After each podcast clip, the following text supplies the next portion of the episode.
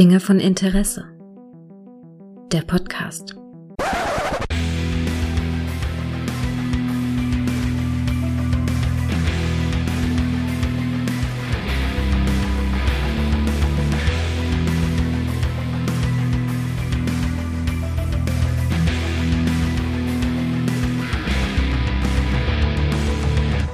Hallo und herzlich willkommen zu einer neuen Folge von Dinge von Interesse, bei der es heute um ein Franchise geht, das, als es in die Kinos kam, ach, mich an meine gläubende Jugend erinnert hat und ach, das kann ich nicht alleine besprechen. Deshalb habe ich ihn heute hier, den Ladiesman 217. Hallo Tilo. Hallo Gregor, ich freue mich, dass ich wieder dabei bin und ich freue mich besonders über unsere gemeinsame Jugendliebe Transformers sprechen zu können. Ja, tatsächlich. Hast du, äh, du hast als Kind hast du Transformers gehabt. War das noch deine Zeit, das Spielzeug? Ja, tatsächlich. Ja? Also ich kann mich, ich kann mich gut erinnern. Äh, und zwar war das äh, ganz abgedreht. Und zwar war ich mit meiner Familie in Südtirol im Urlaub, Mhm. äh, in der Nähe von Meran. Und äh, wie das so ist, ich war ein sehr unausstehliches Kind, wenn mir langweilig war. Mhm. Und äh, meine Eltern haben dann irgendwie immer versucht, äh, uns Kindern so irgendwas mit an die Hand zu geben, dass sie ein bisschen länger Ruhe geben und sie auch mal ein bisschen mehr Zeit für sich haben. Und naja, bei meine Geschwister, die waren alle schon so sechs, acht Jahre älter. Da ging das mit ein paar Büchern oder ein paar Kassetten oder sowas. Aber ich war halt noch zu klein und deswegen lief ich halt immer mit großen Augen äh, an so einem Spielzeugladen vorbei. Und ähm, ja, wie so viele Kinder oder Kiddies hatte ich einfach eine Faszination für Autos. Und Mhm. ähm, es, es gab eben auch viele Modellautos, aber die waren dann halt teilweise irgendwie auch ein bisschen zu teuer. Und ähm, die gab es ja irgendwie damals auch schon von etlichen Herstellern in unterschiedlichen Größen und äh, besonders in der Nähe von Italien gab es natürlich dann die ganzen wunderschönen roten Ferraris und naja, aber wie gesagt, äh, mein Vater meinte, naja, hm, ist doch vielleicht alles ein bisschen zu teuer. Äh, Guck doch mal in den Laden rein. Und dann sind wir da rein und dann gab es halt so eine riesen Wand mit lauter Transformers. Und das war natürlich cool, weil dann hattest du eben nicht nur ein Fahrzeug, sondern auch gleichzeitig noch einen kleinen Roboter. Das ist perfekt, oder? Ja. Perfekte Kinderspielzeug, was uns da äh, Hasbro präsentiert hat. Ne? Absolut. Und natürlich nicht nur Hasbro, sondern das basiert ja ne, auf, auf Spielzeugen, die in Japan Hm. fußen. Ne? Ja. Die große Takara Toy Company. Ja. Ähm, die hatte ja sozusagen zwei verschiedene Toylines, nämlich einmal die sogenannten Microchange-Dinge und das waren quasi so Gegenstände, die man im Haushalt fand, Mhm. die sich dann in äh, Roboter verwandeln konnten, also Kameras oder Wecker oder Walkman als Vorbild quasi. Und dann hatten sie diese zweite Toyline, die nannte sich Diaclone. Das waren so Roboter, die sich ähm, zusammenfügten und dann, wo man aus mehreren oder aus vielen Robotern dann einen großen Megasort oder sowas äh, Ja, wollte ich gerade sagen. bekam. Hat man in den 90er Jahren die mit Powermünzen zusammenbauen können, oder? Genau, genau. Ja, ja. Und wie das bei den, bei den Toy-Herstellern immer so war, Ja. war natürlich Hasbro als der größte amerikanische Hersteller auch immer auf der Suche nach neuen Inspirationen. Und so begab sich, dass sie eben im Jahr 83 auf die Toy Fair nach Japan, äh, nach Japan, Nach Japan. Äh, flogen und dort ähm, ja mit den entscheidenden Executives äh, von allen möglichen Spielzeugherstellern sprachen. Und die meisten von denen waren aber nur daran interessiert, ihre Herstellen, also ihre Produkte zu verkaufen. Und bei Hasbro war es aber eben so, dass sie dann irgendwann eben bei Takara Toys ankamen. Und die hatten äh, die visionäre Idee, lasst uns doch ein Joint Venture gründen und Dinge zusammen ent- entwickeln. Und dann kam es, dass sozusagen diese beiden Toylines, die ich gerade schon erwähnt hatte, äh, aufgingen und sozusagen den Urstein für die Transformers-Spielzeuge legten. Du meinst den Allspark für die Genau. Spielzeuge im Prinzip. Wahrscheinlich war das auch so ein Würfel, oder? Ja? Obwohl, ich glaube, in den, in den 80er Jahren waren das, war das noch die Matrix. Die Matrix der Führerschaft. So haben sie es genannt, auch ein schwieriger Richtig. Begriff. die Ja, ja. Matrix of Leadership. Ja, so genau, die Matrix der Führerschaft. Haben sie im Film, im Kinofilm nicht mehr übernommen, weil der Begriff Matrix mittlerweile etwas anders geprägt gewesen ist durch die Genau, genau. Matrix-Kinofilme. Aber ich habe, äh, bei mir war es ein bisschen ähnlich. Also ich habe auch Maß, also äh, meine großen Spielzeugreihen waren halt, klar, Masters, Turtles, Ghostbusters, sowas halt alles, ne? Und dann halt aber auch Transformers, weil mein Vater auch so ein bisschen Technik äh, so begeistert ist und dann überhaupt der fasziniert war von dem, ich glaube, der, der fand das eben eigentlich diese Verwandlung von dem Auto in den Roboter faszinierender noch als ich. Tatsächlich. Also diese, Ja, diese, ja. diese Technik, diese kleinen Dinger in Roboter zu verwandeln und ähm, ja, und, und natürlich die Zeichentrickserie hat dann sehr geprägt. Und bis heute, also mich zumindest, war es auf jeden Fall die Zeichentrickserie. Ähm, und bis heute ist der, der Tod von Optimus Prime immer noch äh, in dem äh, Kampf um Cybertron Zeichentrickfilm, äh, wo Ja. er dann eigentlich das ist irgendwie so geil. Da gab es noch Ansager. Ich habe das irgendwann mal in einer Folge drin gehabt. Äh, da wurden die Folgen im Fernsehen, im, im, deutschen Fernsehen noch von jemandem angesagt. Und ähm, da sagt sie, ja, und äh, die Folge, äh, jetzt ist nur noch Optimus Prime in der Lage, die Bösen aufzuhalten. Leider ist er tot. Da dachte ich mir, ah, das ist natürlich aber auch wirklich ungünstig. Habe ich tatsächlich ja. mal vorgeschnitten ne, vor eine Dinge von Interesse Folge, ich weiß nicht mehr welche. Aber das war super. Und sein, sein Tod, ich weiß noch, wie er da stand mit der eingeschlagenen Scheibe im Brustkorb. Von, das, das, das ist ein ganz traumatisches Erlebnis gewesen. Aber er ja, kam ja wieder. Dich, er kam nicht ja nur wieder. für dich, aber für, für viele Amerikaner. Also ja. Ähm, ich habe nur so eine, so eine Doku gesehen, so ein bisschen Werbung zu mhm. machen ne, über, über die Transformers Toys. Gibt es auf Netflix, uh, The Toys That Made Us. Mhm, genau. Ähm, da gibt es auch einzelne Folgen zu Masters of the Universe etc.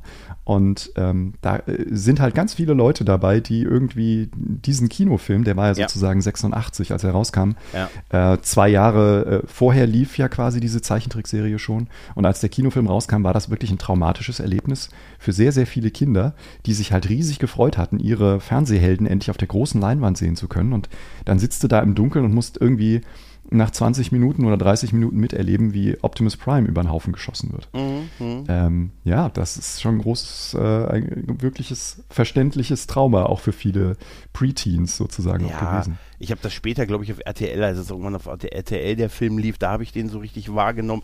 Aber mhm. ich weiß noch so mit dieser ganzen, mit der, mit, die, mit der Gruft, in die er dann da geführt wurde und all sowas. Und dann richtig. ist er ja auch irgendwie dann nochmal verändert wiedergekommen, so böse, was sie auch irgendwann in den Kinofilmen nochmal wieder aufgegriffen haben. Das hat ja. mich echt das hat mich wirklich damals fertig gemacht. Also es ist wirklich ja. krass, dass solche Dinger hängen bleiben, oder? Und die hatten, die hatten ja auch wirklich eine Starbesetzung. Ne? Also gerade mhm. Ähm, Nimoy, müssen wir ne? ja auch kurz erwähnen, Stimmen sind ja mhm. sozusagen für Zeichentrickfilme immer extrem wichtig. Und gerade mir sind Synchronschauspieler, äh, die, die gehen bei mir, die werden eins sozusagen mit diesem Erlebnis. Mhm. Und wenn man mal in den USA auf einer Comic-Con unterwegs ist und dort äh, betrachtet, wie die dann teilweise auch gefeiert werden, mhm dann weiß man schon, ne, dass da eine ganz andere Kultur auch herrscht in, in der Art, wie man äh, mit Stimmen oder mit Menschen, die eben Geräusche machen, seien es jetzt Michael Winslow ne, oder, mhm. ähm, oder halt eben in unserem Fall Peter Cullen, äh, der die Originalstimme zu Optimus Prime quasi kreiert hat, ähm, wie, wie solche Leute gefeiert werden. Und genauso auch Frank Welker als, als Megatron, ähm, die haben wirklich äh, ja, meine, meine Kindheit auch irgendwie mitgeprägt. Ja. Weil ich, dadurch, dass ich in Österreich äh, ein paar Jahre gelebt habe als, ähm, als ja, Volksschulkind, wie das so hieß früher, ähm, hatten wir die, die Chance, äh, den Sky Channel über Satellit zu kriegen. Es war so ein, ein rein britisches äh, Fernsehen. Und ähm, dort liefen halt im Frühprogramm am Wochenende immer diese ganzen amerikanischen äh, ja, Cartoons, würde man sie nennen. Ähm, und die liefen halt da so in Dauerschleife. Und ich als kleiner Furz hatte natürlich dann sonntags morgens immer äh, die große Möglichkeit, mich vor den Fernseher zu setzen, damit meine Eltern ein bisschen länger schlafen konnten. Und dann habe ich das also wirklich genossen und ich habe dann äh, tatsächlich Masters of the Universe, Inspector Gadget ja. und eben auch Transformers äh, als erstes auf Englisch gesehen. Ich habe mhm. natürlich fast nichts verstanden, weil so damals hat man in der ersten und zweiten Klasse noch kein Englisch gelernt. Aber ähm, das Witzige war halt, dass sich dann irgendwann äh, die Bilder ja dann irgendwie auch mit den relativ einfachen Geschichten von selbst erklärten. Und dann hatte ich plötzlich irgendwie so äh, zwei, drei Jahre später, als ich dann in der äh, ja, aufs Gymnasium ging und man dann so das erste Mal auch mit Englisch in Kontakt kam, äh, hatte ich dann irgendwie immer schon so Sätze äh, wie, weiß ich nicht was. Autobots, real, roll on. Strong. Genau, oder sowas, ja. Die hatte ich dann halt, Roll Out und ja, genau. Transform und sowas. Ja, das wusste genau. ich dann immer. Ja, One you ja. fall, ja, ja, ja, ja. Ja, tatsächlich. One shall stand, one shall fall. Ja, mhm. genau, richtig. Ich, ja, gut, bei mir waren es halt, ich habe es halt auf Deutsch geguckt, ne, gerade als Kind und so. Ja. Ich habe später ja. erst äh, ein bisschen mir gerade von Peter Kallen mir so ein paar Sachen angesehen. Ich finde es immer witzig, wenn man ihn, wenn man so YouTube-Videos von ihm sieht, wo er dann irgendwie auch, auch wie, wie, du schon gesagt hast, auf einer Comic-Con steht und dann ne, in, in, in, der, in, den, in den Optimus Prime-Sprech äh, verfällt, ne, Autobots, ne, und mhm. so, das ist dann, da hat man sofort wieder Gänsehaut. Aber aufgewachsen bin ich, bin ich natürlich wirklich mit, mit der RTL-Synchro halt, logischerweise. Klar, ja, ne? das, ja. Das war's. Das ist dann erst später so. Ich habe mir jetzt den Film tatsächlich, äh, also über, wir reden über den 2007er ähm, Transformers-Film, also den ersten Realfilm von den, den einzig richtig guten Real, Realfilme. Ähm, und äh, den habe ich mir tatsächlich jetzt auch auf Englisch nochmal angesehen, um es einfach mal äh, im Englisch gerade, äh, gerade Peter Kallen ist da immer noch, ist es unfassbar gut. Und da ist, ist es mega, nicht oder? mehr der, der Frank, wie, wie heißt er nochmal? Frank, ähm, Frank Welker. Frank Welker, ne? Da haben sie auf den prominenteren Schauspieler, auf Hugo Weaving, haben sie genau. gesetzt für, für genau. Megatron und so halt. Ne? Der aber dann später auch wieder ersetzt wurde. Ja. Also ja. der hat es nicht durch alle Filme durchgeschafft. Ähm, ja. Interessant ist auch, dass Peter Cullen ja äh, auch die Stimme von äh, dem Predator war. Hm. Krass, ne? Nur so als, ja. Ja, ich habe das. ne, wenn keiner total genau. viel gequatscht hätte im Original. Ne? Ja, ja, tatsächlich. Naja, aber auf jeden Fall ist äh, dieses Spielzeug und sowas, also wenn man das Spielzeug hat und die Zeichentrickserien geguckt hat und damals Samstagmorgens, wer, wer kennt es nicht, ne? Das, das war noch Samstagmorgen, ne? Thilo. Mhm. Das war noch Samstagmorgen ne? Aber dann ist ja irgendwann so diese Generation auch vorbei. Diese Spielzeug, äh, diese Spielzeugreihen haben dann immer so ihre paar Jahre. Dann kommt die nächste Generation, die hat dann ihr eigenes Spielzeug, was auch okay ist. Man will nicht das Spielzeug des großen Bruders auftragen. Ne? Deshalb sind die irgendwann auch mal weg. Es gab immer noch mal weitere Zeichentrickserien und so. Aber so richtig Boost hat diese Reihe eigentlich in meiner Wahrnehmung erst wieder gekriegt, als halt 2007 dieser Kinofilm gemacht wurde. Als Michael Bay, äh, das, das unglaubliche Dream Team Michael Bay in der Regie, Robert Orchi und Alex Kurtzman. Alex Kurtzman. Alex Kurtzman hat das Drehbuch mitgeschrieben. Alex, who the fuck is Alex? Mann, ja, eine echt. umstrittene Figur in vielen Franchises, würde ich es mal vorsichtig umschreiben wollen. Ja, ja und äh, man muss aber vielleicht noch einen Tick vorher ansetzen, mhm. weil nämlich äh, 2004 hat äh, Steven Spielberg den Stein angestoßen. Mhm. Weil der hatte sozusagen die ursprüngliche Idee, lasst uns da doch äh, mal dieses Franchise angehen. Und ich glaube, das hatte auch mit dem technischen Fortschritt zu ja. tun, weil. Ne? Ja, äh, ganz deutlich sogar, ja, weil es, äh, ich kann mich noch erinnern, kennst du noch diesen, es gab so einen Werbespot, das musste um 2003 gewesen sein, von einem Roboter, der als Schlittschuh gefahren ist. Ich glaube, das war eine Volvo-Werbung. Ich bin aber nicht mehr ganz mhm. sicher.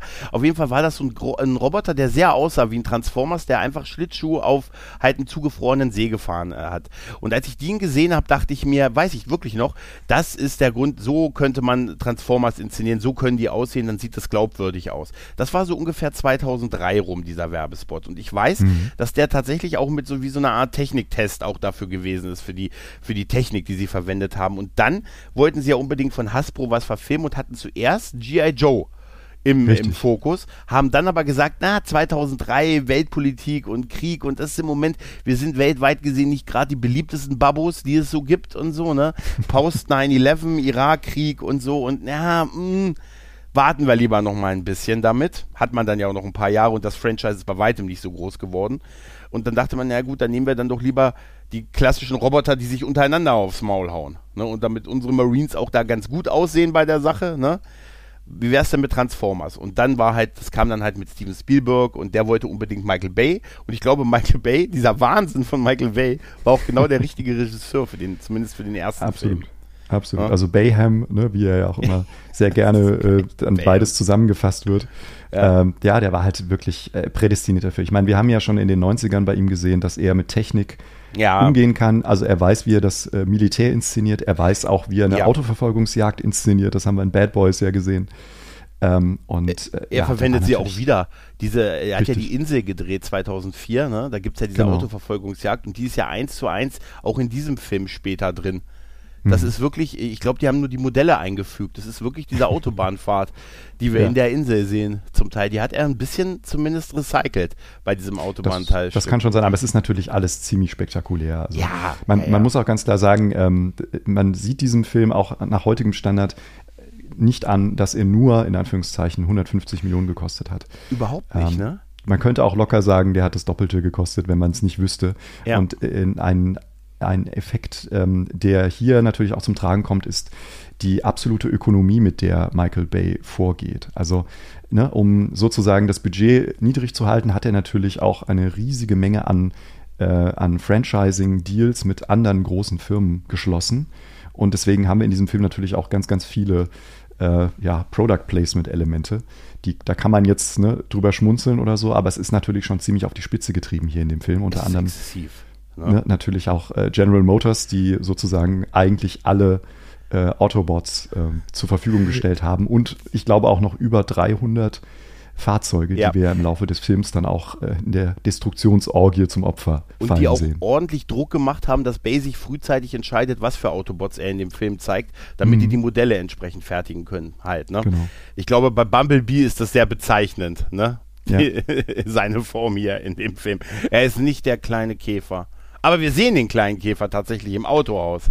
Ne? Richtig. Ne? Ja, ja, Aber ich fand es auch, also da, da, hat Michael Bay auch gar keine, gar keine Hehl drum gemacht, dass für ihn das Ganze halt ein bisschen realistischer sein muss und ja. äh, er deswegen natürlich diesen Süßfaktor, den ein VW äh, ähm, hätte, ein Beetle, denn das wäre nichts irgendwie für ihn und für seine Vision, denn es ist ja doch alles weniger ähm, Bonbonfarben, als wir das aus dem dem, dem, Cartoon kennen, sondern ja. es ist viel realistischer und äh, düsterer auch irgendwo. Ne? Und das sagt uns Michael Bay. Das finde ich faszinierend an der Sache. Michael Bay hat aber auch gesagt, dass er, er sagte äh, mal so in dem, er ist ja manchmal auch so ein bisschen nicht, vielleicht nicht der netteste Mensch auf dem Planeten, ne?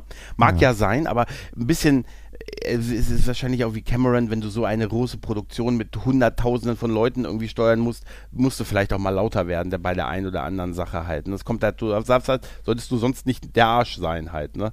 Ähm, er hat zum Beispiel auch gesagt, so eine Frau wie die gute Megan Fox, die kriegst du nicht mit dem VW Polo. Also vor allem mit dem, mit dem Käfer und so. Ja, also er, absolut. Das sagt er sogar. Also mit dem Polo vielleicht schon, ne? Mit dem Polo schon. Mit dem alten Golf, mit dem Golf 2. Mrs. Fox. Hier, mit dem Golf 2, ja. Ich habe noch einen Joke. Nee, habe ich nicht. Den gab es da, glaube ich, nicht mehr im Golf 2, oder? Naja. Nee, nee aber, aber du, du hast schon recht. Äh, das Product Placement, klar, einmal war klar mit General Motors. Ähm, und ich muss ganz ehrlich sagen, wenn man damit offen umgeht und sagt, hey, komm, hier ist halt viel Product Placement drin, aktuelle Sachen und so, Alter, ich kann damit total gut leben, muss ich dir ganz ehrlich mhm. sagen. Ich habe da überhaupt kein Problem mit. Und das ist so exzessiv, dass es schon an einigen Stellen echt süß ist. Weißt du, wenn sie dann so ein, so ein Handy wird vom Oldspark in Transformer, in Decepticon, im Prinzip ja in Decepticon verwandelt halt, ne? Genau. Der da so um mhm. sich schießt. So ein aktuelles, ein also derzeit aktuelles Handymodell oder äh, irgendwelche Automaten, die dann Leben anfangen. Die Xbox, die plötzlich ihr eigenes Call genau. of Duty spielt halt, ne? ne im, Im Prinzip. Oder ähm, äh, oder die exzessive Erwähnung einer gewissen Marktplattform. Ne? Ladiesman 217 Tilo, hä? Ebay. Ja. Ebay. das ist so geil. Ich habe eure Sprache im World Wide Web gelernt. das ist mir nie aufgefallen, bis du mir diesen Screenshot von dieser Szene geschickt hast, dass Optimus ja, ne? das sagt. Das ist, das ist so großartig. Ich habe eure Sprache im World Wide Web gelernt. Nein, aber damals, damals ja. konnte man das noch sagen, ohne irgendwie an die Wand gestellt zu werden. Äh, einmal das und äh, mir ist dann eingefallen, dass ich mich tatsächlich ähm, damals deshalb bei eBay angemeldet habe. Ich habe tatsächlich sogar noch mein eBay, ich habe dann nochmal, ich dachte, stimmt, da wurde das ja, da haben die eBay so erwähnt, habe ich gedacht, Mensch, gucke ich da auch mal rein. Damals, äh, ich habe dann jetzt in meinen eBay-Account geguckt und tatsächlich, der ist 2007 registriert. also ich habe, das war wirklich der Film. Es ist voll aufgegangen. Michael, mir, du hattest recht. Ja, Michael, hat, und, und, ganz ehrlich, wenn man damit umgeht und, und sich äh, Werbung, äh, also Partner reinholt und so und es dann halt auch, es ist ja auch klar, ne, dass, äh, dass, das dass das als Werbung auch gedacht ist. Also zum, ja, natürlich. Finde ich das auch echt nicht schlimm. Genau, das kann man dann auch ak akzeptieren. Genau, ja. Das macht ja auch Spaß. Und, und der und Film sieht gesagt, wirklich teurer aus und er sieht heute noch verdammt gut aus, nach 15, 16 Jahren halt. Ne? Ja, ja, weil das liegt, glaube ich, auch daran, dass sie halt einfach ähm, total viele Actionsequenzen äh, vor Ort gedreht haben. Also da gibt es ganz, ganz wenig CGI. Das war, glaube ich, auch eine der Maßgaben von Spielberg. Ähm, und wie gesagt, außer den Transformers sind halt die Explosionen, weißt du, wenn, mhm. wenn die Autos zerfetzen, äh, diese wahnsinnigen pyrotechnischen äh, Effekte, die da passieren, das ist halt alles vor Ort gedreht. Der Rauch ist echt und äh, ne, die Verzweiflung in den Augen der Schauspielern wahrscheinlich manchmal auch. Mhm. Äh, und das macht halt schon richtig Laune. Also für jeden, der der irgendwie äh, einen Hang zum, zum äh, ja, Destruction Porn hat. hat. Ja. der, ja, ja. der wird da seine reine Freude dran haben. Und zwar, ähm, wir beginnen ja direkt diesen Film auch mit einer fantastischen äh, Sequenz. Genau.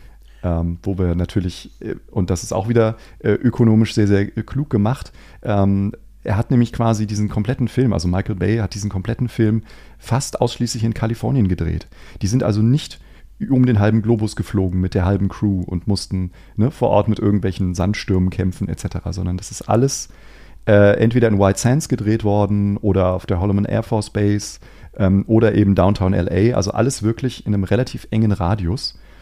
Und ähm, ja, das, äh, das macht diesen Film halt irgendwie, glaube ich, auch so ziemlich einzigartig. Mhm. Und vor allen Dingen der größte Partner, den sie hatten zum Thema Product Placement, den haben sie auch, der hätte, ohne den wäre der ganze Anfang überhaupt gar nicht möglich gewesen. Das war nämlich das US-Militär.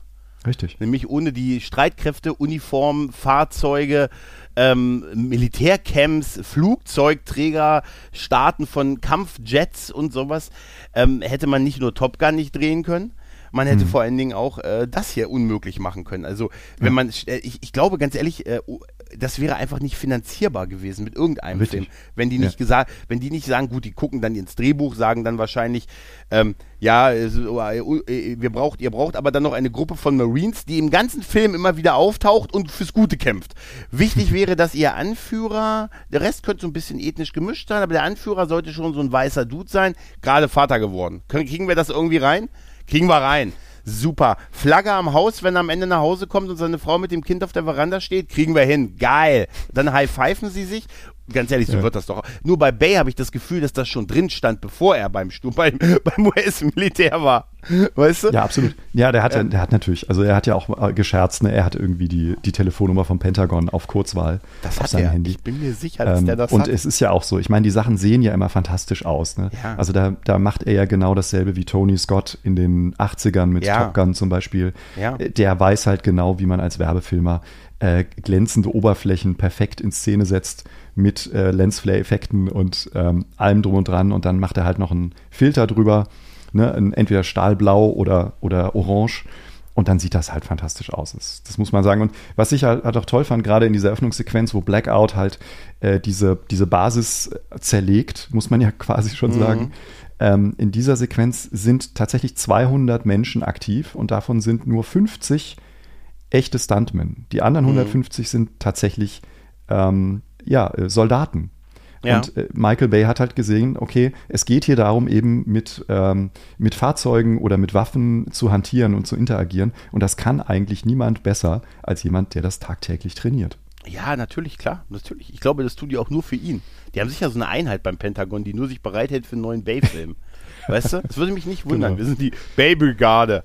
Wir sind die Bay Boys. Die Bellboys, genau. so. Also es würde mich nicht wundern, aber ohne das würde echt was fehlen. Natürlich ist das US-Militär später auch exzessiv äh, quasi im Einsatz, aber es wäre in einer, wenn wir mal sagen, der Film würde echt so stattfinden, ja auch wirklich so, dass das Militär einen gewissen Part in dieser, in dieser Geschichte Natürlich. hatte. Ja, und ganz, ganz ehrlich, es ist, man kann es sich gar nicht besser vorstellen, wie dieses, dieses Intro inszeniert ist, halt mit, wie du sagst, mit Blackhawk, der da als Hubschrauber, äh, äh, Quatsch, Blackhawk nicht, sondern äh, es ist ein Blackhawk, Blackout. aber Blackout, das ist ein Blackout, der, mhm. genau, Blackout, der ein Blackhawk ist.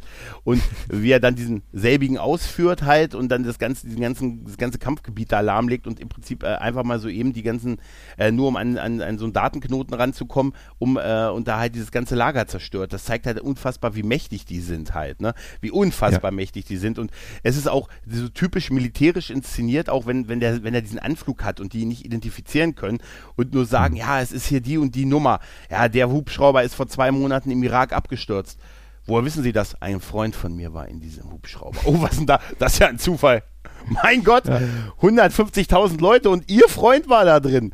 Alter, was für ein Zufall. Aber das ist halt so dieses übliche, pathetische, um dann nochmal so einen Punkt so zu ziehen, das ist, der kann die wirklich, die können die kopieren. Somit hat man alles im Prinzip schon eingeführt. Die sind unfassbar mächtig, können sich transformieren. Wir sehen, hören auch zum ersten Mal dieses legendäre weißt genau, du, dieses Transformationsgeräusch halt, ne? Mhm. ne? Und und kombiniert mit der Tatsache, dass sie halt offensichtlich von allem die Gestalt annehmen können, weil das wird in diesem Film ja sehr exzessiv gesagt, dass sie eben nicht nur eine Form haben müssen, sondern einfach was abscannen und dann deren Form perfekt imitieren können.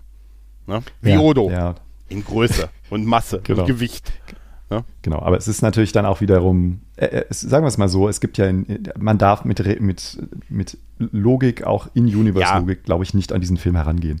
Ähm, dafür dafür gibt es auch wieder zu viele Brüche da drin. Ähm, ja. Äh, ich meine, es ist total cool, ne? diesen, diesen Knight Rider-Moment, wo, wo Bumblebee durch diesen einen Tunnel fährt und dann diesen anderen Camaro scannt mhm. und sich dann ne, von dem von dem 77er Modell in das 2007er Modell verwandelt. Das ist natürlich schon ziemlich cool. Ähm, aber es macht natürlich dann irgendwo auch wenig Sinn, äh, warum man sich dann nicht zwischendurch vielleicht mal in den, in den Kampfjet auch verwandeln sollte. Denn offensichtlich kann man damit ja viel schnellere äh, Entfernungen zurücklegen, als es ein Ja. Auto könnte. Ja, sie sagen, dass sie es könnten und sie zeigen es ja auch so, ne? Dass dieses Mhm. Scannen stattfindet und übernehmen sie halt eine Position, aber ähm, sie behalten sie einfach wahrscheinlich schlicht und ergreifend aus marketingtechnischen Gründen dann im Rest des Films.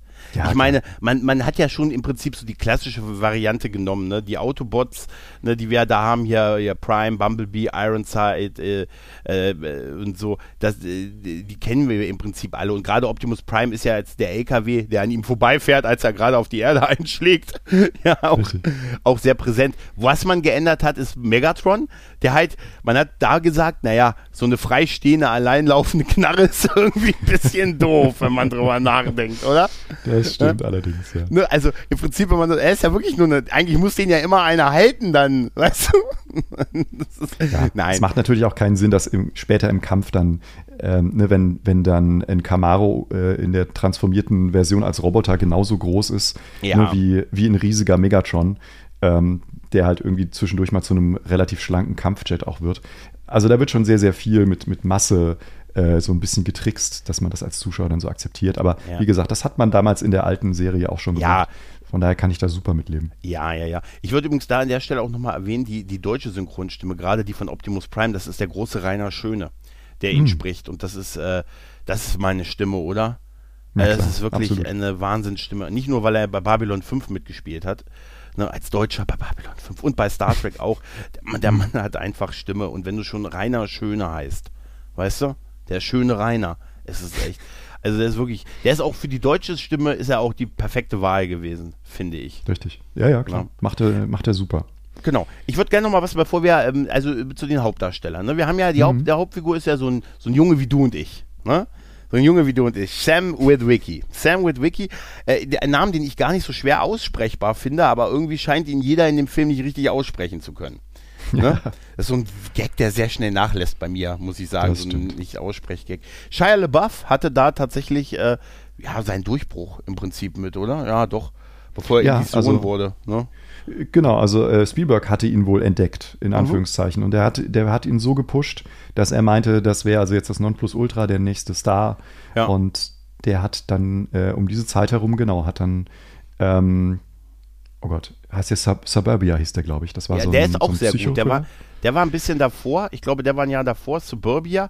Also er hat Genau. schon überraschenderweise relativ viel gemacht. Konstantin, iRobot war dabei, also auch alles davor. Disturbia. Das, das, der ist Mhm. Disturbia, aus diesem so Jahr. Genau, Disturbia, Genau, ja. genau. Und, Also er hatte ähm, schon ein paar Sachen gemacht. Ja. Richtig, genau. Und, und äh, ja, und dann, dann haben sie darin eigentlich eine ganz gute Besetzung gefunden, weil er wirkt natürlich wie der Jedermann, also wie Mhm. der, der durchschnittliche äh, Teenager, ne, der versucht, sich irgendwie in die große Masse einzugliedern und deswegen macht er ja auch diese dieses Football-Bewerbungsspiel offensichtlich, auf das im, im äh, da mal Bezug genommen wird. Ne? Ja. Und äh, was ihm im Kopf rumschwirren, sind halt im Moment eigentlich nur Frauen und Autos. Das, ja, aber bei wem war das nicht so in dem Alter? ja, das kennt Ne? niemand. Ne? Also ja, das, das, das ist ja so, ne? Also er hat, er hat, äh, er, ist, er wird uns allerdings auch relativ kapitalistisch auch gleich, äh, weil, ihm, weil das Mhm. dann eine Priorität ist. Da erzählt er dann ja in der, in der Schule von seinem ähm, von seinem Großvater, ne, der dann äh, hier von Captain Archibald with Wiki, der dann eine große, äh, eine große Reise mal gemacht hat irgendwie und dabei im Eis eingebrochen ist und dabei einen riesigen Schneemann gefunden hat. Aber er hat seine Brille, da ist das irgendwie eingebrannt und die würde er jetzt bei Ebay verkaufen unter einem Ebay-Artikel, den er auch nennt und so. Also er verkauft schon die ganzen Sachen, die so aus seiner, aus seinem, seiner Familienlore halt übrig bleiben halt, ne. Hm. Äh, weil er halt nur diese Prio hat, dass er ein cooles Auto haben will halt, ne, damit er mal so der, der coole Typ ist, ne. Ja, der ist total oberflächlich am Ende des Tages. Ja. Ne? Also, Ja, ja, richtig. Aber das Ähm, gehört halt auch, das gehört auch dazu. Was hältst du denn von Chihuahuas mit Gipsbeinen? Äh, ein bisschen schwierig, ehrlich gesagt. Ich halte es auch für unrealistisch. Der, äh, ist mir aber auch jetzt erst aufgefallen, ehrlich gesagt. Das mit dem Gipsbein ist mir, Und die- nie so. Ja, Und die Schmerztablettenabhängigkeit finde ich auch ja, toll. ja und die, die debile Art, wie seine Eltern dargestellt werden. Ja, ne? Also das, das wird allerdings noch schlimmer in den Fortsetzungen. Also äh, gerade seine Mutter wird im, im, äh, in, der, in den Fortsetzungen unerträglich.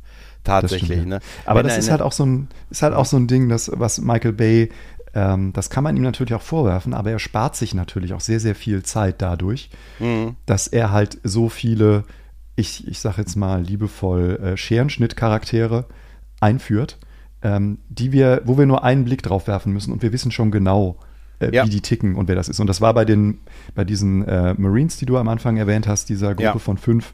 Ne, da gibt's dann den, den werdenden Vater, der seine Tochter noch nicht gesehen hat. Dann gibt's den Typen, der davon träumt, wieder äh, sein Barbecue am Grill veranstalten zu können.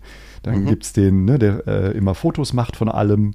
Ja, Ähm, genau. Hab ich auch gefragt. Oh, das und, und genau ist das mit den Eltern eben auch. Ne? Ja, da gibt es den, den Vater, der es gut meint, aber der natürlich möchte, dass sein Sohn auch was lernt auf dem Weg zum Erwachsenwerden und deswegen kriegt er halt keinen Porsche, sondern erstmal einen gebrauchten. Ja, aber, aber man muss aber ganz ehrlich sagen, dieser Gag, wo er mit ihm dann zum Autohändler fährt und die aber erstmal über diesen Porsche-Parkplatz fahren und er sagt, Super, Dad, nein, nein, nein, du, du, da, du verarschst mich. Ja. Und dann mit ihm runterfährt und dann zum Gebrauchtwagenhändler. Ist doch, oder, will- also als Vater, oder ist das nicht unheimlich witzig?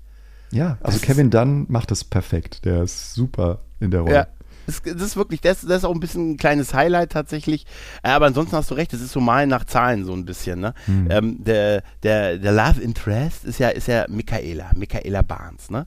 Die wird uns ja äh, so ein bisschen erklärt, als äh, vorgestellt, so ein bisschen, ja, auch so ein bisschen so diese heiße Girlie in der Schule. Alle finden sie total toll. Schwieriges Familienbild, das wird da schon erzählt. Irgendwie ihr Vater ist mal irgendwie Krimineller gewesen oder ähm, irgendwie mit Autodiebstählen und, und ne, sowas. Aber da hat sie Schrauben gelernt. Also im Prinzip, ne? Die Frau weiß, wie man, die, die weiß, wo der Bartel den Most holt. Halt, ne? Und äh, die ist natürlich mit dem örtlichen Football-Idioten zusammen. Ganz Ja? klar. Also mehr Klischee kann man doch nicht aussehen als, als das. Halt, ne? Es ist wirklich ein bisschen normal nach Zahlen. Und in den ist natürlich der gute, in sie ist natürlich der gute Sam verliebt und äh, dann fährt er zum See und so hat ein gebrauchtes Auto sich dann ja gekauft, ne, diesen alten, diesen, äh, diesen und, und will, will ihr so ein bisschen imponieren. Und da ist er auch, und gerade Sam Witwicky hat total unangenehme Neben, also unangenehme Charaktereigenschaften, gerade am Anfang. Äh, Sein Kumpel schmeißt er quasi aus dem Auto raus, um sie Ja, krass. mitzunehmen. Ne? Er lässt den Das- einfach da zurück. Ja, aber wirklich zurück. Was sagt also, er so schön? Genau, der, der sagt auch irgendwas, hey, Bros before Hoes. Ja, in Deutsch sagt er das nicht, witzigerweise. Ne? Aber er sagt genau. Hm, Bro, ja, ja, genau, wohl? ja, ja. Aber ich, ich finde das, nicht, ich finde das echt unfassbar eigentlich. Weißt du? Also es ist, es ist sehr unsympathisch. Ne? Ich meine, sie ne, findet dann ja irgendwie nicht gut, dass ihr, ihr Football-Typ dann halt so ein Arschloch ist und so trennt sich dann von ihm quasi noch am See. Es geht ja alles sehr, sehr schnell, geht ja dann weg und so und er, er bietet ihr ja quasi die Heimfahrt an und so. Ne? Und bei dieser Mhm. Heimfahrt hast du ja ein tolles Detail entdeckt, als wir drüber geredet haben letztens. Ja, genau, Ja. dass wenn man nämlich durch die Fenster ins Freie blickt, äh, sieht man gar nichts. Also man sieht weder Bäume noch Sträucher noch Grün noch Blau noch sonst Ja. irgendwas. Man sieht einfach nur Weiß. Ja. Und das ist halt, das fäll- fällt einem halt so dermaßen ins Auge, ähm, weil sie, sie fahren halt echt durch eine ganz angenehme, äh, ähm, pittoreske Landschaft äh, währenddessen. Äh, aber aus Einfachheit äh, ne, und wahrscheinlich auch haben sie einen Großteil der Szene nochmal im Studio nachgedreht. Ähm, äh, ja, sieht man halt einfach nichts. Hm. Und das ist natürlich schon ist ein bisschen billig für jemanden, der eigentlich so auf Perfektion setzt wie Michael Bay. Ja, aber sie bleiben ja mit dem Auto mit Bumblebee liegen und der, Mhm. der Himmel, der hat dann schon aber die Farbe. Also wo sie dann draußen auf dieser An, sie bleiben natürlich auf dieser Anhöhe stehen. Nur das. Radio spielt noch so ein bisschen halt, ne? Und da, der hat der Himmel allerdings auch diese Farbe, die wir vorher aus dem Auto, dieses Weiß, hat Mhm. auch da der Himmel. Also es könnte auch ein bisschen darauf anspielen, aber du hast schon recht, es ist schon sehr offensichtlich. Man, man achtet, glaube ich, ich habe das den Film x-mal gesehen und mir ist das vorher nie so wirklich aufgefallen, weil ich einfach immer in, auf Megan Fox geguckt habe, die einfach zu der Zeit gerade und eigentlich, die war einfach das Sexsymbol der damaligen Zeit. Ja, ne? klar. Also das Ja. war heißer ging's nicht. Also und deswegen die- ist sie ja auch Ja. so besetzt äh, worden oder Ja. ausgewählt worden von Michael Was? Bay. Ich weiß ja nicht, was sie vorher schon für Filme gemacht hat, aber ich glaube, das war ihr erster, oder? ja, sie hat äh, bei Bad Boys 2 getanzt. Ah, Sie hat tatsächlich bei Bad Boys 2, und da muss sie 17 oder so gewesen sein, 17 oder 18, muss ganz, also vom Alter her würde ich schon fast sagen zu fast 17, äh, hat sie einfach in dieser Szene, wo die in den Club reingehen, dann wo diese Drogen verteilt werden, ist sie einfach eine der Tan Tänzerinnen. Also zumindest war er mal auf demselben Set mit ihr. Ja gut, warum er sie gecastet hat, ist auch klar und ich ganz ehrlich, ich glaube jeder Testosteronbulle wie wir, die damals im Kino gesessen haben und, und die haben Szene, wo gesagt, sie, alles richtig gemacht. Ja. die Szene, wo, wo sie unter, ganz ehrlich, die Szene, wo sie unter die Auto, Autohaube von Bumblebee guckt, hat doch jeder Typ damals im Kino gesagt, oh, der will auch gerne mal unter die Haube gucken. Ach komm, so schlimm es ist und so verachtenswert heute, ne, aber es war schon, äh, das war schon so inszeniert, wie es inszeniert ist. Halt, ne? Natürlich, genau, Also, ja. ne, wie sie sich da, das ist ja ein ganz ikonisches Bild, wie sie sich da reckt und dann aber nichts macht.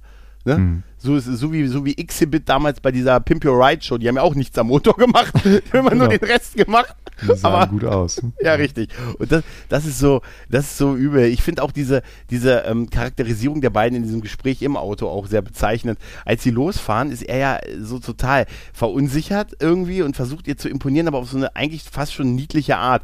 Er, ja, wo er dann versucht so, es geht da hinten lang und so sein Arm und versucht dabei seinen Arm anzuspannen. Ja, ja, genau. Und ähm, er macht auch so eine, so eine geile Unbu ähm, äh, so, so, sie sagt irgendwie, ich kann es nicht fassen, dass ich hier bin und er assoziiert es irgendwie auf, äh, dass er, sie bei ihm im Auto ist und so. Und mhm. da sagt er, ja, wenn du willst, kannst du dich ja auch, kannst du dich ja auch nach unten bücken. Also damit man nicht sieht, dass du bei mir im Auto sitzt. Genau. Ne? Es ist, ja. ist so unbeholfen. Ja, ja. Auch das geil ist, unbeholfen, genau total unbeholfen. Und es soll aber diese, diesen Johl-Effekt haben mit, siehst dann auch, geht dann nach unten. Auch geil ist ja, dass er sagt, wir waren ja, wir sind ja zusammen in einer Klasse. Ach, seit wann? Seit jetzt? Nee, seit der ersten. das ist so, sie hat ihn halt nie wahrgenommen. Richtig. Offensichtlich, ne? Ne? Das macht ja auch, das ist ja eigentlich auch wieder dann ein trauriges Element in seinem Charakter zusätzlich noch, weil ja, ne, ja, er wirkt ja. ja. dann halt so total, als würde er sich anbiedern wollen und dann trotz dessen, dass er genau weiß, dass sie ihn überhaupt nicht beachtet, ist er trotzdem wahnsinnig verschossen in sie, aber gut. Ja, total, ist, total, total. Ich fand es wieder ganz witzig, als die Szene dann endet ne, und er mhm. sie zu Hause absetzt, dass sie dann nochmal die Tagline äh, des, des alten Transformer-Franchises äh, herausgraben, indem er nämlich sagt, You are more than meets the eye. Ja. Äh, ich weiß nicht genau, wie es im Deutschen jetzt übersetzt ist, aber. Ja, pass auf, in dir steckt viel mehr drin. Und das ist auch, das ist dasselbe sagt, oft sagt, äh, ja, ja. Und dasselbe sagt Optimus Prime am Ende, wenn mhm. er diesen Ruf an die Autobots macht. Die Szene, genau. wenn er dann auf dem an Abhang steht und sagt, hier, wir fallen hier, wir können uns anpassen, wir fallen hier nicht auf, bis auf der riesen Roboter, der hier jetzt auf dem Gras steht. Und da sagt er nämlich auch, in uns steckt viel mehr drin, als man denkt. Mhm. Und das ist so eine, da passt es irgendwie wieder, aber ich habe nur gesagt, schwierig, diesen Satz so ihr ja, gegenüber irgendwie, genau. weißt du, so ein genau. bisschen, mh, mm, ne? In dir steckt viel mehr drin. Pause für betretenes Schweigen. Weißt du? Allerdings, ja. Punkt, Punkt, das, Punkt. Ja, ja, Und ja. dann schnell weiter. Ja, so, so, so ein bisschen. So ein bisschen. Ähm, äh, was, was man ja auch noch sagen kann, äh, es wird, am Anfang gibt es ja so eine Intro-Szene, wo uns kurz dieses ganze, dieser ganze Konflikt erzählt wird, ne? Mit diesem Oil-Spa, den man für den Film halt erfunden mhm. hat. Ne? Dazu da ist im Prinzip dieser, der die Autobots und die Transformers erschaffen hat. Äh, und die haben dann zusammen eine Weile auf Cybertron gelebt und äh, waren da, waren da, man war glücklich und hat in Frieden gelebt. Dann hat man aber irgendwann gemerkt, wie es immer so ist, wenn eine mächtige Waffe da ist, will irgendeiner sie dann mal für sich alleine besitzen. Und das führte dann halt zum Krieg, zum Konflikt zwischen Autobots und Decepticons. Und ähm, irgendwann war dieser Oilspar halt weg und ne und man hat ihn gesucht und die Suche nach diesem Ding, das ist halt die Story nach dem Film und die dieses Ding ist auf der Erde gelandet. Ne? Genau. Ist Cybertron explodiert? Nee, Cybertron gibt es ja noch. Cybertron ist, Cybertron ist nur verwüstet. Der ist halt ist nur verwüstet, zerstört genau. worden. Ja. Genau, ist zerstört worden, wie, man, wie Melmac im Prinzip. ne? so ein bisschen. Genau. genau, und deshalb ist dann irgendwann auf der Suche nach dem Oilspar ist 100, vor 100 Jahren der gute Megatron abgestürzt. In der Antarktis ist er abgestürzt. Und da Richtig. war er dann dieser große Schneemann, den der gute Captain, äh, Captain Archibald Wiki beim Einbruch ins Eis äh, mit seinen Hunden äh, den er da gefunden hat. Denn das war der mhm. eingefrorene Megatron. Ja, der, ist, der, ist, irgendwie durcheinander gekommen beim Erdanflug. Ja, und der wird seitdem ja, genau. gesucht, aber weil er im Eis war, konnte er nicht senden und deshalb hat man den lange nicht gefunden. Halt, ne? Und jetzt hat, ist man halt äh, auf der Spur nach diesem Oilsbar und deshalb landen auch, äh, und Bumblebee ist sowas wie so eine Art ähm, Speer, so eine Art, jemand, dem du genau, vorschickst. Der war die halt, Vorhut. Ne? Der war die der Vorhut. ist die Vorhut. Genau, genau. Der ist die Vorhut, genau. Und dann berichtet er halt, dass die anderen unterwegs sind, dass einmal die Decepticons auf der Erde aufgeschlagen sind und dass dann in großen, großen Asteroiden-ähnlichen Szenen auch noch die anderen Autobots, unsere tapferen Helden, Jazz und wie sie alle heißen, auf der Erde aufschlagen. Ne, bei diesen Aufschlägen aus dem, bei diesen, diese Abstürze von den ähm, Autobots und Decepticons, die wie so Kometen niedergehen, gibt es ja. auch eine schöne Anspielung an Armageddon, ne? Wenn ja, dieser ja. Typ sagt, das ist ja hundertmal größer als bei Armageddon. Stimmt, genau. Ja, ja, ja, sagt er. Sehr die Szene cool. hat auch diese verwackelte Kamera und Armageddon, wie wir alle wissen, hat Michael Bay da Regie geführt halt. Ne? Und das ist, es sieht auch ein bisschen so ähnlich aus halt. Ne? Und, ähm, mhm. und weißt du was? Im, im mhm. selben Jahr kam doch auch Deep Impact in die Kinos. Wie, Und aber- den aber- hat ja Spielberg gemacht. ja, also als Arma- Produzent quasi. Bei Armageddon meinst du, ne? Mhm. Ja, ja, stimmt, ja. Ja, das waren diese, das waren diese Zwillingsfilme, was die so in den 90er Jahren ganz gerne gemacht haben, weißt du? Volcano hatte sein Dante's Peak. Richtig, Ne? richtig. Oder hier Mission to Mars hatte Red Planet und solche Mhm. Geschichten halt. Ne? Und Independence Day hatte Mars Attacks. Was für ein Vergleich, oder? Was für ein harter Vergleich, oder? Ja, Ja. ja. Ja, tatsächlich. Aber das ist, äh, und bei diesem Aufschlag sehen wir ja auch, dass die Autobots da das erste Mal so angedeutet werden in ihrer Roboterform auch, ähm, dass sie, man, man sieht dann so angedeutet, die Roboter, die schlagen ja überall auf und dann scannen sie ein Fahrzeug in ihrer Nähe und übernehmen dann diese Form des Fahrzeugs. Ne? Und da ist es halt bei, bei Optimus Prime, Optimus Prime ist ein so toller Name, ne? Optimus Prime. Ähm, hatte meine AOL-E-Mail-Adresse, die mit Optimus Prime Zahl. äh, ja, ja.